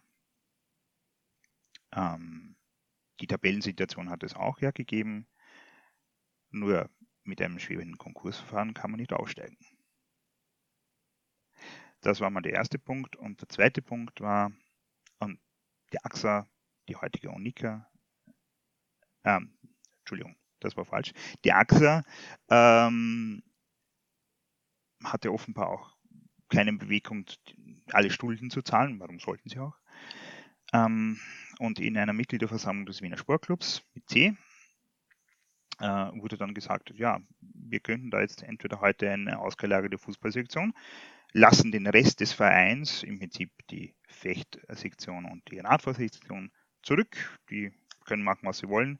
Wir spielen weiter Fußball oder wir sperren morgen alles zu. Ähm, das war so ungefähr die Stimmung in dieser Mitgliederversammlung. Also entweder ihr macht das jetzt, also man hat den äh, Mitgliedern die Pistole auf die Brust gesetzt, so zumindest die, die dort waren, ähm, und hat irgendwie sich erpresst gefühlt und, und auch keine Auswahl gehabt. Natürlich haben fast alle dafür gestimmt, weil ja, es geht wenigstens weiter oder man sperrt zu oder alles ist zu. Naja, das ist halt auch keine Option. Das heißt, der WSK, und das dürfte auch schon vorbereitet geworden sein, man hat sich da sozusagen von der Mitgliederversammlung nur mehr den letzten Segen geholt.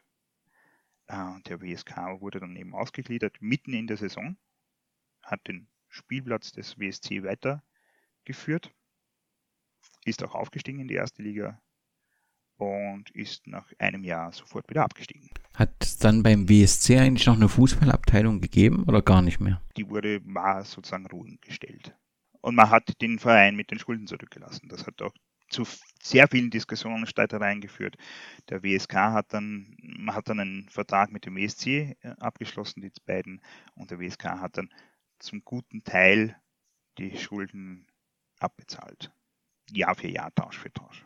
Sind in dem Zusammenhang Fans verloren gegangen? Also die gesagt haben, ich gehe den Weg zum WSK nicht mit? Ja, mit Sicherheit. Ähm, die meisten sind mitgegangen.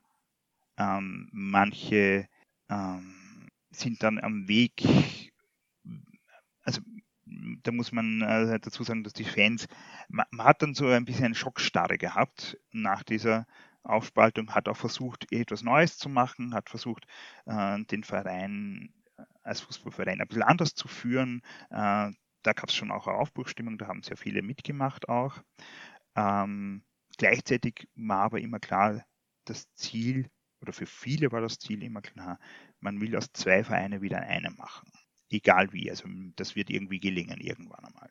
Und man hat dann so nach einer gewissen äh, Zeit wirklich auch nach ein, eineinhalb Jahren damit angefangen, darauf hinzuarbeiten, zu sagen, wir äh, wollen eigentlich, dass das wieder ein gemeinsamer Verein wird.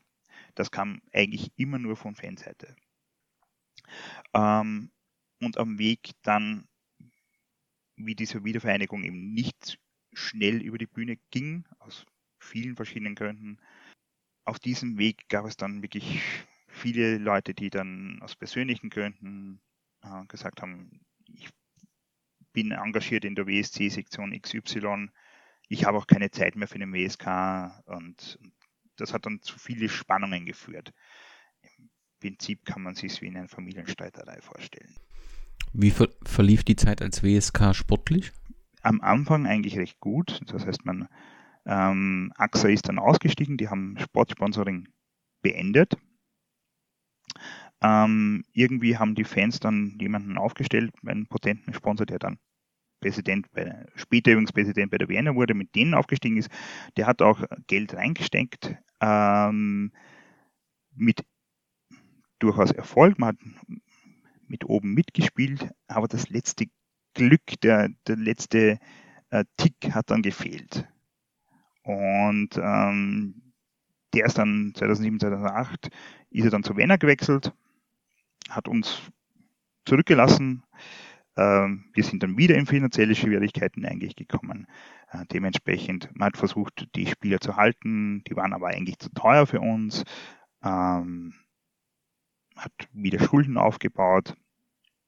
Das hat wieder zu einem Vereinsführungswechsel geführt.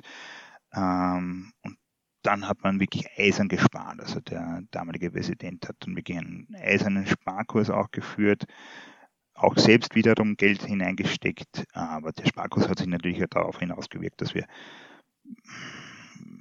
kaum über den zehnten Platz hinausgekommen sind, mehrere Jahre hintereinander. Wirklich auch teilweise gegen den Abstieg gespielt haben. Äh, zweimal zum, im letzten Spiel eigentlich den Abstieg abwenden konnten in der Regionalliga Ost, wo wir jetzt seit fast 20 Jahren spielen. Ähm, ist es immer ein bisschen abhängig, wer steigt von oben ab wie viel steigen von oben in die Regionalliga ab, wie viel steigen von unten auf, wie viel das dann aus dieser Liga hinausfliegen. Das kann eins bis fünf Mannschaften sein. Und über diesen Strich zu kommen, war wirklich teilweise eng. Und wie ging es dann wieder zusammen? Es dauerte länger als erwartet, das hast du schon gesagt. Das dauerte sehr viel länger als erwartet. Also das ist 2017, 2017 fand das dann statt. Ähm, mit, mit sehr viel Vorarbeit der Fans, mit viel Druck. Es kam dann auch eben zum Beispiel äh, 2011, 12 gab es dann die äh, Come Together, äh, arbeiten wir zusammen, wo sich dann auch wieder Leute aus der Friedhofstribüne noch mehr im WSC engagierten, aber auch wieder im WSK, um beide beeinflussen zu können, äh, mit Aktionen zum Beispiel, dass die Friedhofstribüne fast geschlossen auf die blaue Tribüne als Protest äh, gewechselt hat, äh, mit großen Tanzbs, mit Zettelaktionen und, und, und, und, und, auch Sammelaktionen natürlich. Ähm, und dann ergab sich eben auch die Möglichkeit, dass ein unter Anführungszeichen Sponsor sich interessiert hat, ähm, der WSK hatte rund 300.000 Euro Schulden und die Idee war dann, dass sozusagen ein Drittel von den Fans abgedeckt werden muss, von diesen 100.000, dass ein Drittel durch äh, internationale Testspiele abgedeckt wird und dass ein Drittel äh, dieser Sponsor beiträgt. Ja, und das war dann sehr, sehr turbulent, ehrlicherweise, äh, mit vielen Missverständnissen, äh, mit vielen ähm, Mühen und, und sehr viel Arbeit mancher Leute und äh, ohne den Einsatz ein, von ein paar Leuten zum Beispiel der Obmann der Fürsterbühne, zum Beispiel der Obmann der Anhängervereinigung, äh, wäre das wahrscheinlich nie über die Bühne gegangen, die dann wirklich immer äh, gesagt haben, wir müssen uns zusammensetzen, setzen wir uns nochmals zusammen, bitte machen wir was. Und die Fans haben ähm, Geld gesammelt in der Zwischenzeit, ziemlich schnell, also wir haben ein Crowdfunding gemacht, die Anhängervereinigung und die Fürsterbühne zusammen haben rund 110.000 Euro aufgestellt innerhalb von eineinhalb Monaten und das war dann auch der ausschlaggebende Punkt. Wir können die nicht 100.000 Euro sammeln lassen und wir tun nichts. Also das hat Druck aufgebaut, auch diese Zahl. Wir müssen das tun, wir müssen das durchziehen gegen alle äh, Widrigkeiten und im Endeffekt äh, haben dann beide Mitgliederversammlungen mit allergrößter Mehrheit für die Wiedervereinigung gestimmt. Und das war wirklich ein sehr erlösender Moment für viele. Der, das, ja, war sehr viel Anspannung dabei eigentlich. Es haben sich wahrscheinlich viele einfacher vorgestellt, als es dann im Endeffekt war. Wie ist es dann praktisch ähm, gelaufen? Also der Wiener Sportclub hat den Startplatz des äh, Wiener Sportclubs in der Regionalliga übernommen. Nein, so einfach war es nicht. Also es war eine Bedingung des, äh, also Fusionen können nur zwischen zwei Fußballvereinen stattfinden, ähm, laut ÖFB und Wiener Liga äh, und Wiener Fußballverband. Ähm, der Sportclub mit C hatte aber eigentlich keine, nur eine Ruhengestellte. Gut, ähm, ja, dann hat sich eine, ein Team gebildet, aus mehr oder weniger aus dem Nichts, die für den WSC in der untersten Wiener Liga äh, in der zweiten Klasse ähm, ein Jahr Fußball gespielt haben und gesagt haben, ja, okay, das ist Bedingung, gut, dann brauchen wir ein Team.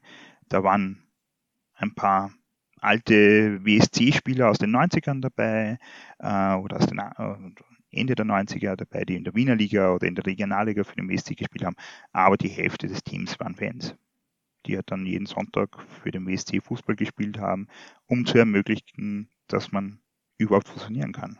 Und diese beiden Fußballvereine haben dann fusioniert der Verein WSK ist dann übergeblieben. Ähm, der wurde dann irgendwann mal behördlich aufgelöst. Wenn der inaktiv ist, wird er einfach aufgelöst. Und äh, die Fußballsektion des WSK wurde dann zur Fußballsektion des WSC. Die Mitgliederversammlung ist jetzt, wo das beschlossen wurde, mehr als sechs Jahre her.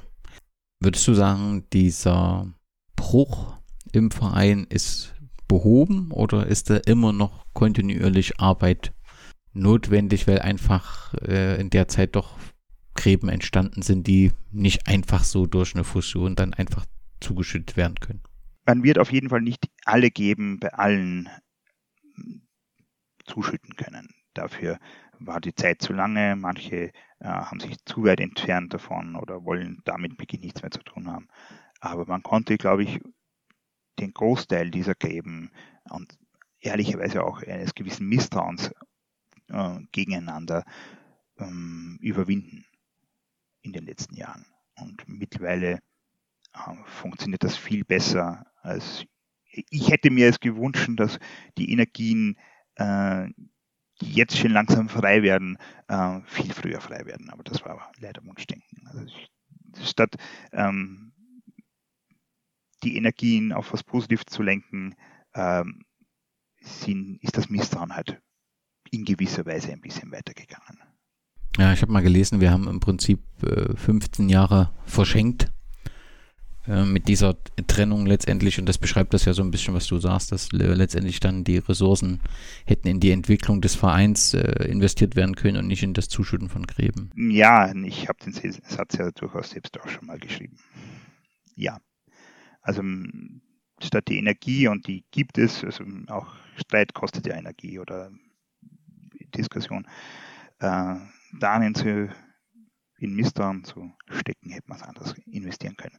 Aber das ist immer einfacher gesagt äh, und, und es geht natürlich auch, da das alles ehrenamtliche Funktionäre sind, geht natürlich auch immer die Angst um etwas falsch zu machen den eigenen Verein, sei es der WSC oder den WSK, zu gefährden, ähm, das alles wieder, dass den WSC, den man gerade so mal wieder stabilisiert hat, der ein Vereinsleben wieder hat, der Sektion hat, schon wieder auf, aufs Spiel zu setzen. Und da gab es Vorbehalte, die durchaus auch verständlich waren.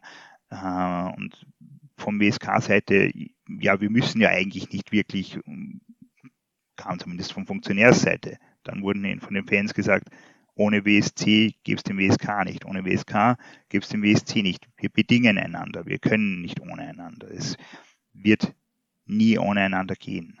Und ja, die Argumente haben offenbar irgendwann dann doch geholfen auch. Vor allem, weil ja viele der Sektionsleiter im WSC eigentlich ja aus der Fanszene sind. Also die hatten das schon auch im Kopf, dass das äh, eigentlich auch eine Verpflichtung ist, diese zwei Vereine wieder zusammenzuführen unter Beachtnahme dessen, dass man eben den Verein nicht wieder gefährdet. Es hat halt länger gedauert. Welche Rolle spielt die Vienna Smart Group? Die waren eben die dritte Säule dieses Sponsorings. Und äh, ja, hatten einen, einen Vertrag dann über ein paar Jahre mit uns, der aber nicht weiter verlängert wurde. Wie ist aktuelle sportliche Situation und vor allem, wie ist die Perspektive? Also gibt es da wieder solche Gedankenspiele zu sagen, wir müssen in den Profibereich oder sagt man für den Wiener Sportclub und die aktuellen auch äh, äußerlichen Bedingungen, ist das alles so die Regionalliga, die Liga, die geht oder wie ist die Situation da? Finanziell ist die Regionalliga die Liga, die geht. Das muss man ganz klar sagen. Ohne zusätzliche Sponsoren ähm, kann man sich eine zweite Liga nicht leisten. Dafür haben wir viel zu wenig Budget. Ähm, und die zweite Liga in Österreich, die eigentlich so halb profimäßig sein soll, ist eigentlich Vollprofi-Liga. Äh, du kannst nicht, ähm, unser jetziger Trainer äh, war ja zuvor in Amstetten und hätte eben versucht, das auch mit ein paar Leuten, die sozusagen einen Halbtagsjob haben, zu bewältigen. Er gemeint, das geht nicht. Das schaffst du nicht. Die, ihm mit den ganzen Fahrten durch ganz Österreich, mit den äh, Trainings und dergleichen. Du brauchst Profispieler, auch in der zweiten Liga. Das sehe ich aktuell nicht. Äh, wir spielen zwar vorne mit, äh, man merkt aber auch hier in der Regionalliga, dass manche Teams einfach viel mehr Geld haben. Das war letztes Jahr die Wiener. Die wollten aufsteigen, hatten den Sponsor dafür oder die Sponsoren dafür, äh, haben das auch recht überlegen geschafft eigentlich. Hm. Ähm, das sind auch noch andere Vereine, die ja mehr Geld haben und hm, Geld schießt dann leider manchmal doch Tore auch. Ähm, wir sind in den letzten Jahren allerdings relativ stabil immer unter den besten fünf Teams gewesen. Die Reise. Äh, das Ziel jedes Fußballvereins ist natürlich irgendwann mal zu gewinnen und aufzusteigen. Ähm, die Wahrheit ist, dass es die meisten nicht schaffen. Und ich weiß nicht, also da gibt es auch nach wie vor große Vorbehalte in, in großen Teilen der Fanszene auch, die meinen, ähm, Aufstieg nur dann, wenn wir es uns wirklich gesichert ein Jahr zumindest leisten können. Anders ganz, ganz klar nicht um eben so eine Situation zu vermeiden und damit eben auch schlimme Erinnerungen und großes Misstrauen. Ne? Ist ja auch verständlich. Ich glaube, bei manchen ist natürlich schon die Begeisterung für einen Aufstieg da und die möchten auch aufsteigen, aber die überwiegende Mehrheit ist mein Gefühl natürlich. Das kann mich auch ne, vollkommen täuschen, aber ich spreche auch, wir sprechen auch untereinander sehr oft darüber, aber den meisten ist das Überleben des Vereins an erster Stelle. Das ist das Wichtigste. Der muss weiterleben, der muss uns überleben, der muss mich überleben. Äh, und wenn es heißt, weiter in der Regionalliga Ost zu spielen, dann ist das so. Und bei mir steht der Präsident des Wiener Sportclubs, ein bekanntes Gesicht, Udo Huber. Tja, und viele werden jetzt zu Hause sitzen und sagen, dieses Gesicht kenne ich doch, auch diese Stimme, das ist völlig richtig. Udo Huber hat zehn Jahre lang die großen Zehn unter anderem im Fernsehen moderiert, die Hitparade auch im Radio. Wir können auch 17 Jahre sogar gesamt. Ja, ich bin hier ungefähr fünf Minuten von hier aufgewachsen, war, glaube ich, als kleines Kind, äh, ich schätze mit drei oder vier Jahren das erste Mal Mal am Sportclubplatz, als ich äh, meinen Vater abholen durfte. Ja, hier wird auch Nostalgie immer wieder wach in diesem Stadion. Ähm, natürlich müsste man einiges ähm, machen, was ähm, die Infrastruktur betrifft. Wie schwer ist es denn, Präsident des Wiener Sportclubs im Jahr 2012 zu sein? Ja, es ist schwer, weil ein bisschen äh, vor allem, es ist Druck da mit der Sanierung. Wir sind, es haben jetzt leider wieder einen Restart gemacht, aber die Frau Vizebürgermeister hat versprochen, es wird weitergehen. Sie wird sich auch engagieren. Äh, ich sage immer, dieser Platz ist auch äh, ist ein Wahrzeichen von Herrn Neues, wie die Kalvarienbergkirche, das Schrammeldenkmal etc. Dann lass uns noch ein wenig den Wiener Sportclubplatz ähm, anschauen. Wie groß ist das Fassungsvermögen des aktuellen Stadions theoretisch? Aktuell äh, rund, Circa. ich weiß es jetzt nicht ganz genau, weil ja die Keinsgassen-Bühne abgerissen wurde, aber rund äh, 6000. So die aktuelle Resonanz, ich glaube, ihr seid äh, in der Regionalliga Ost äh, Spitzenreiter, was die Zuschau das Zuschauerinteresse angeht, oder? Ja, das sind wir seit vielen, vielen, vielen Jahren eigentlich. Ähm, ich kann nur sagen, letzten Freitag waren es 1800 Zuseher, was für die dritte österreichische Liga, ähm, die ja wirklich ein, eine Amateurliga im Großen und Ganzen ist, wirklich ganz gut ist. Und es gibt dort ähm, überdachte Tribünen, das ist diese Haupttribüne, also wo ich, Genau, ja. ich würde einfach mal sagen, so die Familie sitzt dort. Ja, nicht unbedingt. Es gibt auch Familien auf der Friedhofstribüne, aber äh, so die Älteren oder die mit der Friedhofstribüne jetzt nicht wahnsinnig viel anfangen können, auch die gibt es natürlich. Ähm, die sitzen dort, ja. Und die Tribüne ist aus den 70er Jahren, also das ist ein wahren Erdhügel, wurde dann aus Initiative der, der Anhängervereinigung heraus einmal betoniert, stufenbetoniert äh, und überdacht. Also ganz typische äh, 70er Jahre Tribüne der österreichischen Bundesliga, noch mit Holzbänken.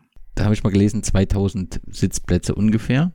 Genau, richtig. Und, und um, irgendwas mit 200 Stehplätzen. Also hinten werden auch sogar ein paar Stehplätze geführt.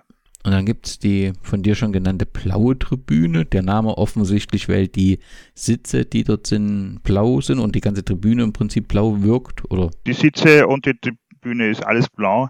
In den 80er Jahren hatte man äh, im österreichischen Fußball äh, nicht immer eine starke Verbindung den Vereinsfarben. Das würde man heute wahrscheinlich so nicht mehr tun. Ähm, deswegen ist bei uns alles in blau und angemalt, warum auch immer. Ähm, ja, ein besserer Name ist uns dafür nicht eingefallen als blaue Tribüne. Und auch dort, also auch dort ist ein Dach drüber, auch dort Ja. könnten 2000 Menschen offensichtlich Platz finden und wenn ich es richtig verstanden habe, ist das oft, es ist der Bereich, wo ihr eure Gäste empfangt. Im Prinzip die Gäste, die wirklich sehr viele ähm, Fans mitbringen, das ist die Vienna. Und ähm, in kürzeren oder größeren Abständen, die Vienna steigt ja auch gerne mal auf und auch gerne mal wieder ab, ähm, empfangen wir dort unsere Gäste, ja, und das ist sozusagen die unter Anführungszeichen Gästetribüne. Dann hast du gesagt, diese Keinsgasse, die Tribüne, die waren unüberdachte Stehplätze, die ist abgerissen. Und dann kommen wir zur äh, Friedhofstribüne. Das, sind, das ist nicht überdacht und bietet 2300 Stehplätze, habe ich zumindest gefunden irgendwo. Ja, mittlerweile, ich glaube, ist es ein bisschen weniger. Also die Zulassung hat sich ein bisschen verkleinert aufgrund ähm, der Wellenbrecher. Da würden wir ein paar mehr Wellenbrecher brauchen. Die sind ja jetzt mittlerweile auch schon 30, fast 40 Jahre alt. Ähm, ja, und ähm, warum hat die kein Dach? Das wissen wir alle nicht. Also äh, ich kenne die Eindeichpläne und von damals war kein Dach vorgesehen. Äh, warum man das damals so geplant hat, weiß wirklich niemand. Also ja, es gibt ja so Steher auf der Tribüne, wenn man die Tribüne kennt. Äh, ich hatte lange die Hoffnung, das wären jetzt wirklich Stützen, wo man ein Dach irgendwann mal drauf machen kann und das wäre einfach zu teuer gewesen. Nein, es sind leider alles Kamine, die sind leider nicht für sowas brauchbar. Also Das heißt, ein Dach wird es da nicht so schnell geben. Was macht für die Hörerinnen und Hörer, die jetzt schon die Zugverbindung raussuchen nach Wien, was macht das Stadion so besonders? Warum sollte das jeder gesehen haben? Naja, erstens mal, weil der Wiener Sportclub natürlich dort spielt, äh, aber natürlich auch, weil es wirklich, ähm, wir pflegen ja den englischen Stil und das Stadion passt zu uns. Es hat vier unterschiedliche Tribünen, leider jetzt eine, äh, eine weniger. Ähm, das hat den Grund, dass man das Spielfeld verbreitern musste. Ähm, es gibt aber noch eine kleine Chance, da irgendwann mal wieder was hinzumachen.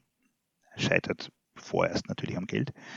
Ähm, umgeben von Häusern im Wohngebiet, äh, mit dem speziellen, vielleicht kleinen Wiener Touch des Friedhofs im Hintergrund. Und die Atmosphäre ist eben auch englisch dort. Also wir singen halt, wir haben keine Pyros, äh, keine Fahnen, bei uns wird gesungen. Und singen wir ja wenig, das heißt, wenn wir gut spielen, singen wir viel, wenn wir nicht so gut spielen, geht man halt fürs nächste Bier mal da. In der Fußballfibel ist auch von gelegentlichen Stromausfällen, äh, wird da berichtet. Was ist da der Grund? Einfach das Alter des Stadions? Das ist das Alter des Stadions, ja. Also ganz eindeutig. Der, und das Alter des Fluglichts auch. Ähm, ich hatte ja erwähnt, dass das Spiel gegen äh, Juventus Turin im Bata Stadion stattgefunden hat, äh, weil damals schon Flutlicht war.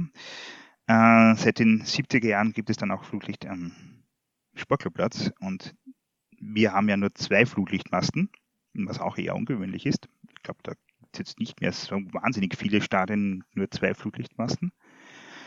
Ähm, und die sind aus dem Vaterstadion. Das bekam äh, in den 70er Jahren ähm, einen dritten Rang und ein Dach. Man brauchte also diese Flutlichtmasten nicht mehr. Und zwei davon hat der Sportclub gekauft. Die sind sozusagen die einzigen Zeugen dieses 7 Nulls, die es noch gibt. Äh, zumindest die baulichen Zeugen, die es noch gibt, sozusagen. Ich habe immer mal was gelesen vom Projekt Stadion Revitalisierung. Was ist denn das? Ähm, Revitalisierung ist für, also es gibt schon seit Jahren äh, immer wieder äh, Gruppen, die sich zusammenfinden und Gedanken machen, wie man das Stadion revitalisieren kann, erneuern kann. Äh, Im Prinzip läuft es jetzt darauf hinaus, dass zuerst mal die Haupttribüne, die älteste, neu gebaut werden soll. Leider sind uns da die Preise für Stadionbauten etwas sehr stark davon galoppiert. Ähm, aktuell wird das Projekt, soweit ich weiß, äh, oder ja, soweit ich gesehen habe, ähm, ja, halt angepasst an die Preislage. Das heißt, versucht hat, das ein bisschen äh, zu verkleinern. Ähm, ja, und dann wird halt nach und nach versucht, die Tribünen zu erneuern. Aber das wird, wie alles beim Sportclub, ein Projekt auf lange Zeit sein. Das heißt, du rechnest nicht mit einer also ich denke, so eine Modernisierung ist ja auch für alle Pläne in einer anderen Liga als der Regionalliga Ost zu spielen nicht ganz unwichtig.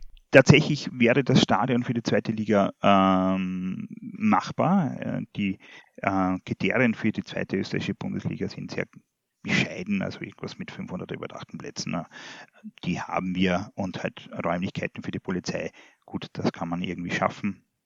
Und und irgendwie das große Hindernis ist bei uns eher, dass äh, der Spielerausgang auf der Friedhofstribüne ist. Das heißt, ich stehe gleich hinterm Spielaufgang immer. Äh, das heißt, hinterm Tor, das ist eher ungewöhnlich. Äh, mittlerweile ist die Regelung eben, dass man es auf der Mittellinie wie fast überall machen muss.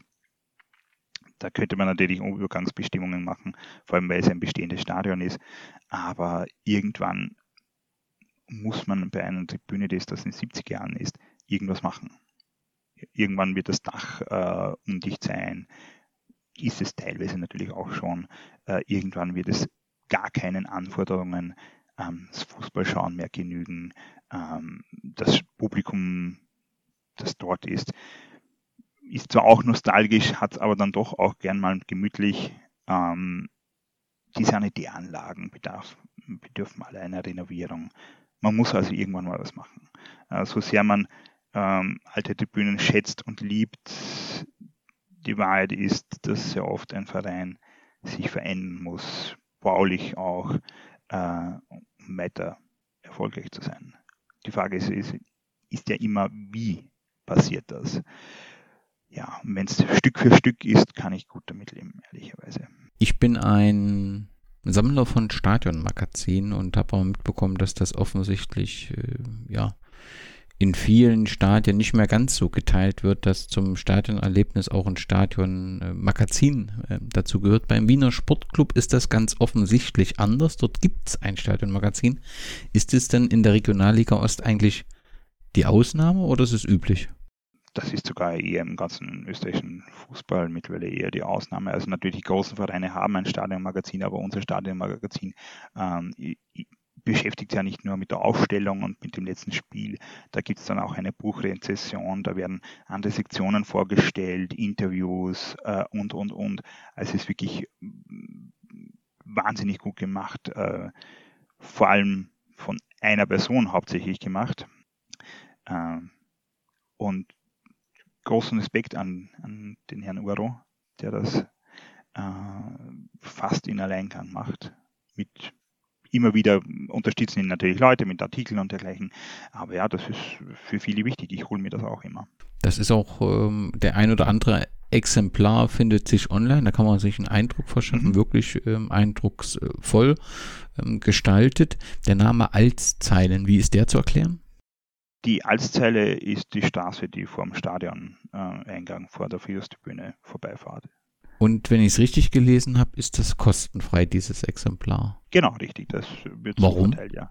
Um Informationen unter die Leute zu bekommen. Ist, ich glaube, das hat noch nie jemand hinterfragt, aber das bekommt man an der Kasse zum, mit der Karte dazu weil es wirklich sehr wertig ist. Ja, also das ist, äh, das, das sieht man dem an, wie viel Arbeit da drin steckt. Und wenn das eben ein, ein, ein Mann ist, der das gestaltet, das ist viel, viel ehrenamtliche Zeit, die dort investiert wird in ein äh, wunderbares Magazin. Und ähm, verstehe schon die Philosophie, wenn man dann sagt, man will die Informationen verteilen. Auf der anderen Seite hat es halt wirklich einen Wert. Ne? Also das finde ich gut und finde ich auch beeindruckend. Also jeder ähm, kann da online, vielleicht verlinke ich auch nochmal ein Magazin, was ich gefunden habe, äh, da mal nachschauen. Ähm, wirklich beeindruckend und wer natürlich am Wiener Sportplatz ist, der sollte das dann auf jeden Fall mitnehmen. Die Friedhofstribüne, die haben wir schon mehrfach jetzt angesprochen. Wir haben auch gesagt, dass ähm, der benachbarte Friedhof letztendlich der Namensgeber ist was ist, gibt es ein genaues Gründungsdatum oder ist das so schleichend entwickelt worden? Genaues Gründungsdatum in der Hinsicht gibt es nicht. Das ist wirklich eine schleichende Entwicklung. Ähm, irgendwann 1991 äh, hat man halt dann äh, Freunde der Frühjahrstribüne äh, im Impressum des Schwarz auf Weiß erwähnt. Das hat den Grund, äh, die Polizei ähm, hat sich damals offenbar so sehr gelangweilt, dass sie den äh, Vertreibern des Schwarz auf Weiß äh, gesagt haben, sie brauchen jetzt ein Impressum, sonst dürfen sie das äh, Magazin nicht mehr verkaufen. Ähm, verständlicherweise wollte keiner mit Namen drin stehen. Äh, Herr XY gibt dieses Magazin heraus. Und dann war halt die Überlegung, ja, wie nennen wir uns denn eigentlich? Wir können das Schwarz auf Weiß ja nicht Schwarz auf Weiß nennen. Und da dürfte einer dann in äh, einem Treffen in einem Lokal in der Nähe auf die glorreiche Idee gekommen sein, naja, da ist ein Friedhof neben der Tribüne. Nennen wir uns doch Friedhofstribüne. Das fanden alle offenbar sehr gut und seitdem ist das die Friedhofstribüne und irgendwann hat der Verein dann die Bezeichnung sogar übernommen als Bezeichnung für die Friedhofstribüne. Also das weiß jeder, das ist die Friedhofstribüne. Also das wird auch gar nicht mehr hinterfragt. Im Zusammenhang mit äh, so den Anfängen der Fan Szene, Bewegung lese ich immer mal von dem Schellsee am Gürtel. Das ist offensichtlich eine Bar, mit dort wird alternative Musik gespielt. Kann man sagen, dass dort so die Fankultur mm, ihren Anfang nahm? Ja, nein, also äh, wo hat das Schwarz auf Weiß seine Wurzeln eigentlich? Und die sind eigentlich in England. Äh, der Gründer, äh, jetzige äh, Obmann der Anhängervereinigung, äh, war Interrail in in England. Man kann es im letzten Schwarz auf Weiß auch tatsächlich nachlesen. Da ging es ja um 30 Jahre Schwarz auf Weiß. Und er hat bei Queen's Park Rangers ähm, ein Spiel besucht und da drückt ihm einer ein Fansign in die Hand. Das war damals 1986. Äh, und er war damit von dieser Idee, dass jemand, der sozusagen kein Funktionär ist und, und kein, kein Sportreporter, selber was macht, selber was schreibt, so begeistert. Er hat sich nur zwei, zwei Jahre Zeit genommen, um sie selber umzusetzen. Und das heißt, die Wurzeln liegen da eigentlich in der Fanzine-Kultur. Plus eben, ähm, dass viele eben im, im Chelsea äh, haben, hat man sich halt getroffen. Also es war halt so dieselbe Subkultur irgendwie. Äh, dort waren auch viele Vienna-Fans dann. Also das, ein paar sind zu Vienna, ein paar sind zum Sportclub, ähm, hat sich dort getroffen. Man hatte aber auch ein eigenes, äh, einen eigenen Treffpunkt. Äh, das war die Annemarie, die gleich um den Platz ist. Das gibt schon sehr lange nicht mehr, das Lokal. Und vor dem Spiel sind die dort alle immer gesessen. Und ja, ich glaube, die beeinflusst ist man eben von, von englischen äh, Support eigentlich worden. Und die Orientierung, die, die, es war auch die musikalische Orientierung. Die Leute hatten ja nicht nur das Interesse am Fußball, sondern auch musikalisches Interesse und die Orientierung lag da auch Richtung England. Und das hat sich dann ebenso ergeben. Und im Chelsea, das war halt sozusagen das Zentrum äh, der, das war eigentlich einer der wenigen oder der einzige äh, Club in Wien, der damals alternative Musik gebracht hat. Gibt es so ein typisches WSC-Lokal, äh, wo man sich trifft, essen geht und so weiter? Äh, essen gehen, ja, im, im Brandstätter. Das ist ein, ähm, Vor ein Vorstadtbeisel in bester Tradition. Die betreiben mittlerweile auch das, dieses Eckpub äh, gleich beim Stadion. Aber natürlich der große Treffpunkt vor und nach dem Spiel für viele, auch für mich, äh, ist das Flag. Das ist das Fanlokal, das von den Fans, also von uns selbst betrieben wird. Und das befindet sich unterhalb der Friedhofstribüne? Genau, das sind eigentlich, waren das Wohnungen, also ein links hat der Platzwart gewohnt, rechts ein Spieler, also wie man noch Legionäre hatte. Ähm, in der Wiener Liga gab es weder einen bezahlten Platzwart noch irgendwelche Legionäre. Und dann stand das leer und die ähm, Fans haben sich gedacht, na, das können wir doch irgendwie brauchen. Und haben ein, zuerst auf der einen Seite ein Lokal das gemacht und dann auf der anderen Seite auch ähm, das adaptiert als, als Clubraum äh, für den Wiener Sportclub und vor allem auch für die Fliegerstribüne. Die Tribüne ist komplett gewaltfrei. Das hast du gesagt, kein Pyro, keine Fahnen, sondern Gesang.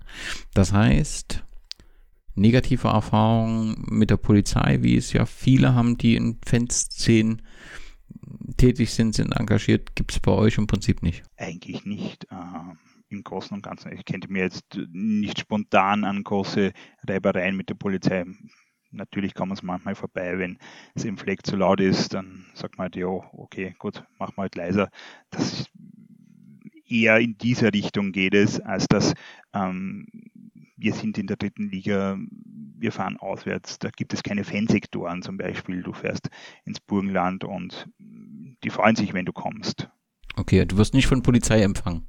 Also dort steht dann die üblichen zwei Polizisten und langweilen sich. Bei uns auch. Also du hast natürlich Vorschriften, wie viel Polizei ab so und so viel zusehen muss, so und so viel Polizei oder soll so und so viel Polizei anwesend sein.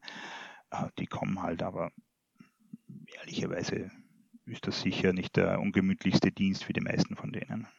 Aber auf der Tribüne gibt es sowieso gar keine Polizeipräsenz auf der Tribüne, weder beim Eingang noch auf der Tribüne gar nichts.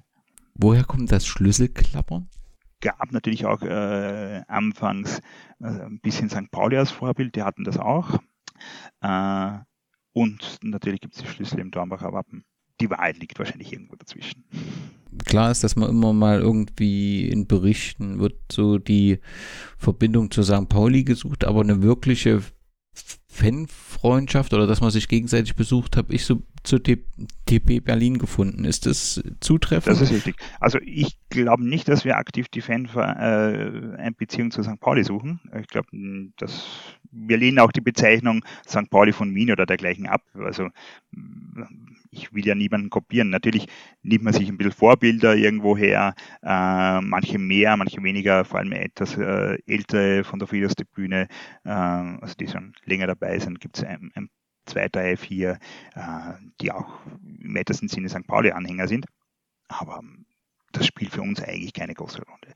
DB Berlin dagegen, äh, da gibt es sicher engeren Kontakt ähm, persönlichen auch, persönliche Bekanntschaften, Freundschaften.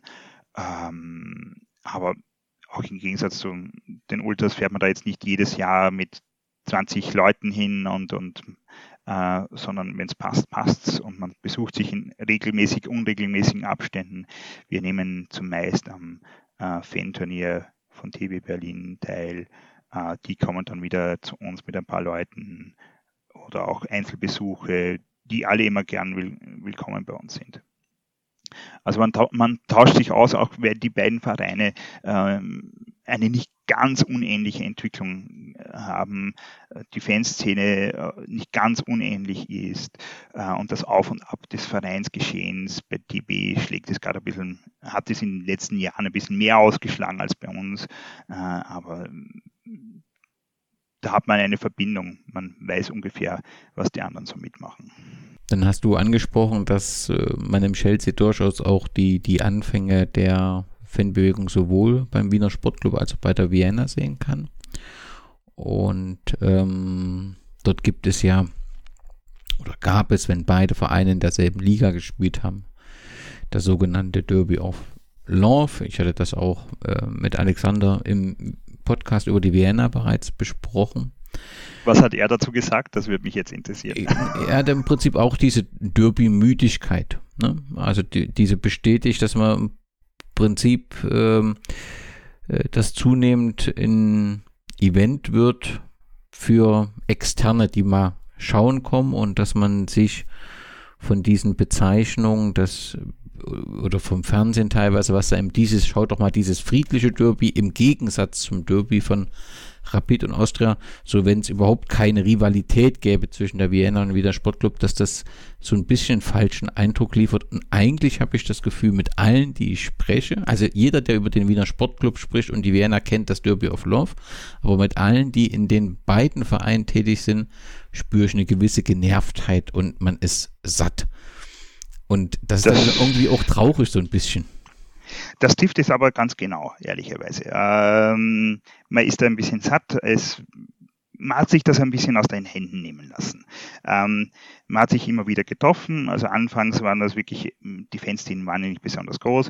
Äh, und irgendwer hat es einmal beschrieben, wir nehmen den Tequila mit und ihr die Zitronen. Äh, oder ähm, und dann hat man halt gemeinsam Party gemacht. Man hat schon ein Pre-Derby-Festel äh, organisiert und, und, und. Also es gab halt einfach auch deswegen eine große Nähe, weil man halt im weitesten Sinne dieselbe Subkultur geteilt hat. Man ging in dieselben Lokale ins Chelsea, in, in die Arena, hat ähnliche oder gleiche Bands gehört.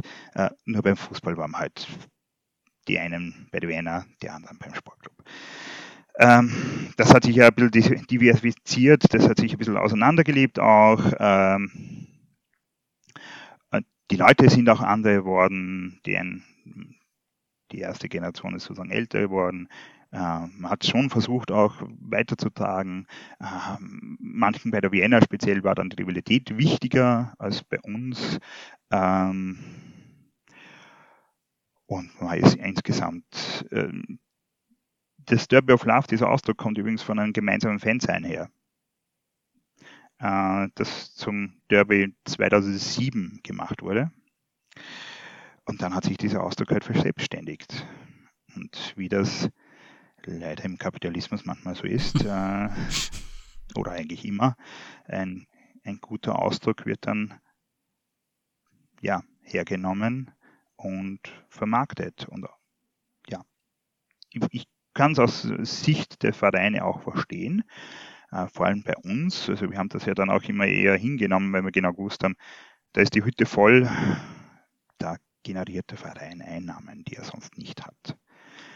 Das hat aber nichtsdestotrotz die Genervtheit ja auch nicht weniger gemacht. Also meine Freundin, die mit die mit mir auf der Führungstribüne, die ich dort kennengelernt habe, wie übrigens viele andere auch, äh, die ist beim Derby immer äh, entweder gesagt, ich gehe gar nicht hin, weil das interessiert mich nicht, oder ist auf eine der anderen Tribünen ausgewichen, weil, das, weil plötzlich dann hunderte Leute dastehen, die sonst nie da sind, die dann aber ins Gesicht sagen, ich bin da immer und ich muss dann immer sagen, ja, tut mir leid, in den letzten zehn Jahren habe ich dich eigentlich nicht gesehen, vor allem nicht beim letzten Regenspiel, wo wir 3-0 verloren haben.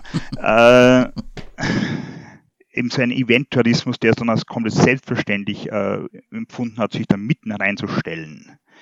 Äh, was man bei anderen Fanszenen nicht mal wagen würde, weil die eben anders reagieren würden, äh, hat man dann bei uns als komplett selbstverständlich, weil ist ja alles Love. Naja, ja, aber also ja, eine Übersättigung dieses Events hat bei vielen schon vor längerer Zeit stattgefunden. Nun wird ja ein wenig Pause erstmal ähm, sein, je nachdem. Im Moment sieht es so aus, dass sich die Werner in der zweiten Liga zumindest in der aktuellen Saison etablieren ähm, kann. Wenn wir jetzt äh, zum Abschluss äh, den Blick auf die Entwicklung in den kommenden zehn Jahren legen, wenn wir uns äh, in zehn Jahren wieder hier im Podcast hören und über die vergangenen zehn Jahre uns austauschen, was müsste passiert sein, dass du sagst, mein, mein Verein, mein Wiener Sportclub hat eine gute Entwicklung genommen? Viel, sehr viel. Ähm, ich glaube, dass wir ähm, als Verein selbst, also äh, es gibt da verschiedene Ebenen. Die erste Ebene ist, dass ich mir natürlich wünsche, dass äh, der Verein weiter besteht und gut besteht, ohne Schulden, äh, dass wir vielleicht irgendwann auch mal andenken können, in die zweite Liga aufzusteigen. Ich wünsche mir auch alles Gute für alle anderen Sektionen, äh, vor allem für, auch für die Eishockey-Sektion, dass die es schafft, äh, so weit oben zu spielen, wie sie kann. Äh, das ist für mich das Winterprogramm dann immer der Eishockey-Sektion.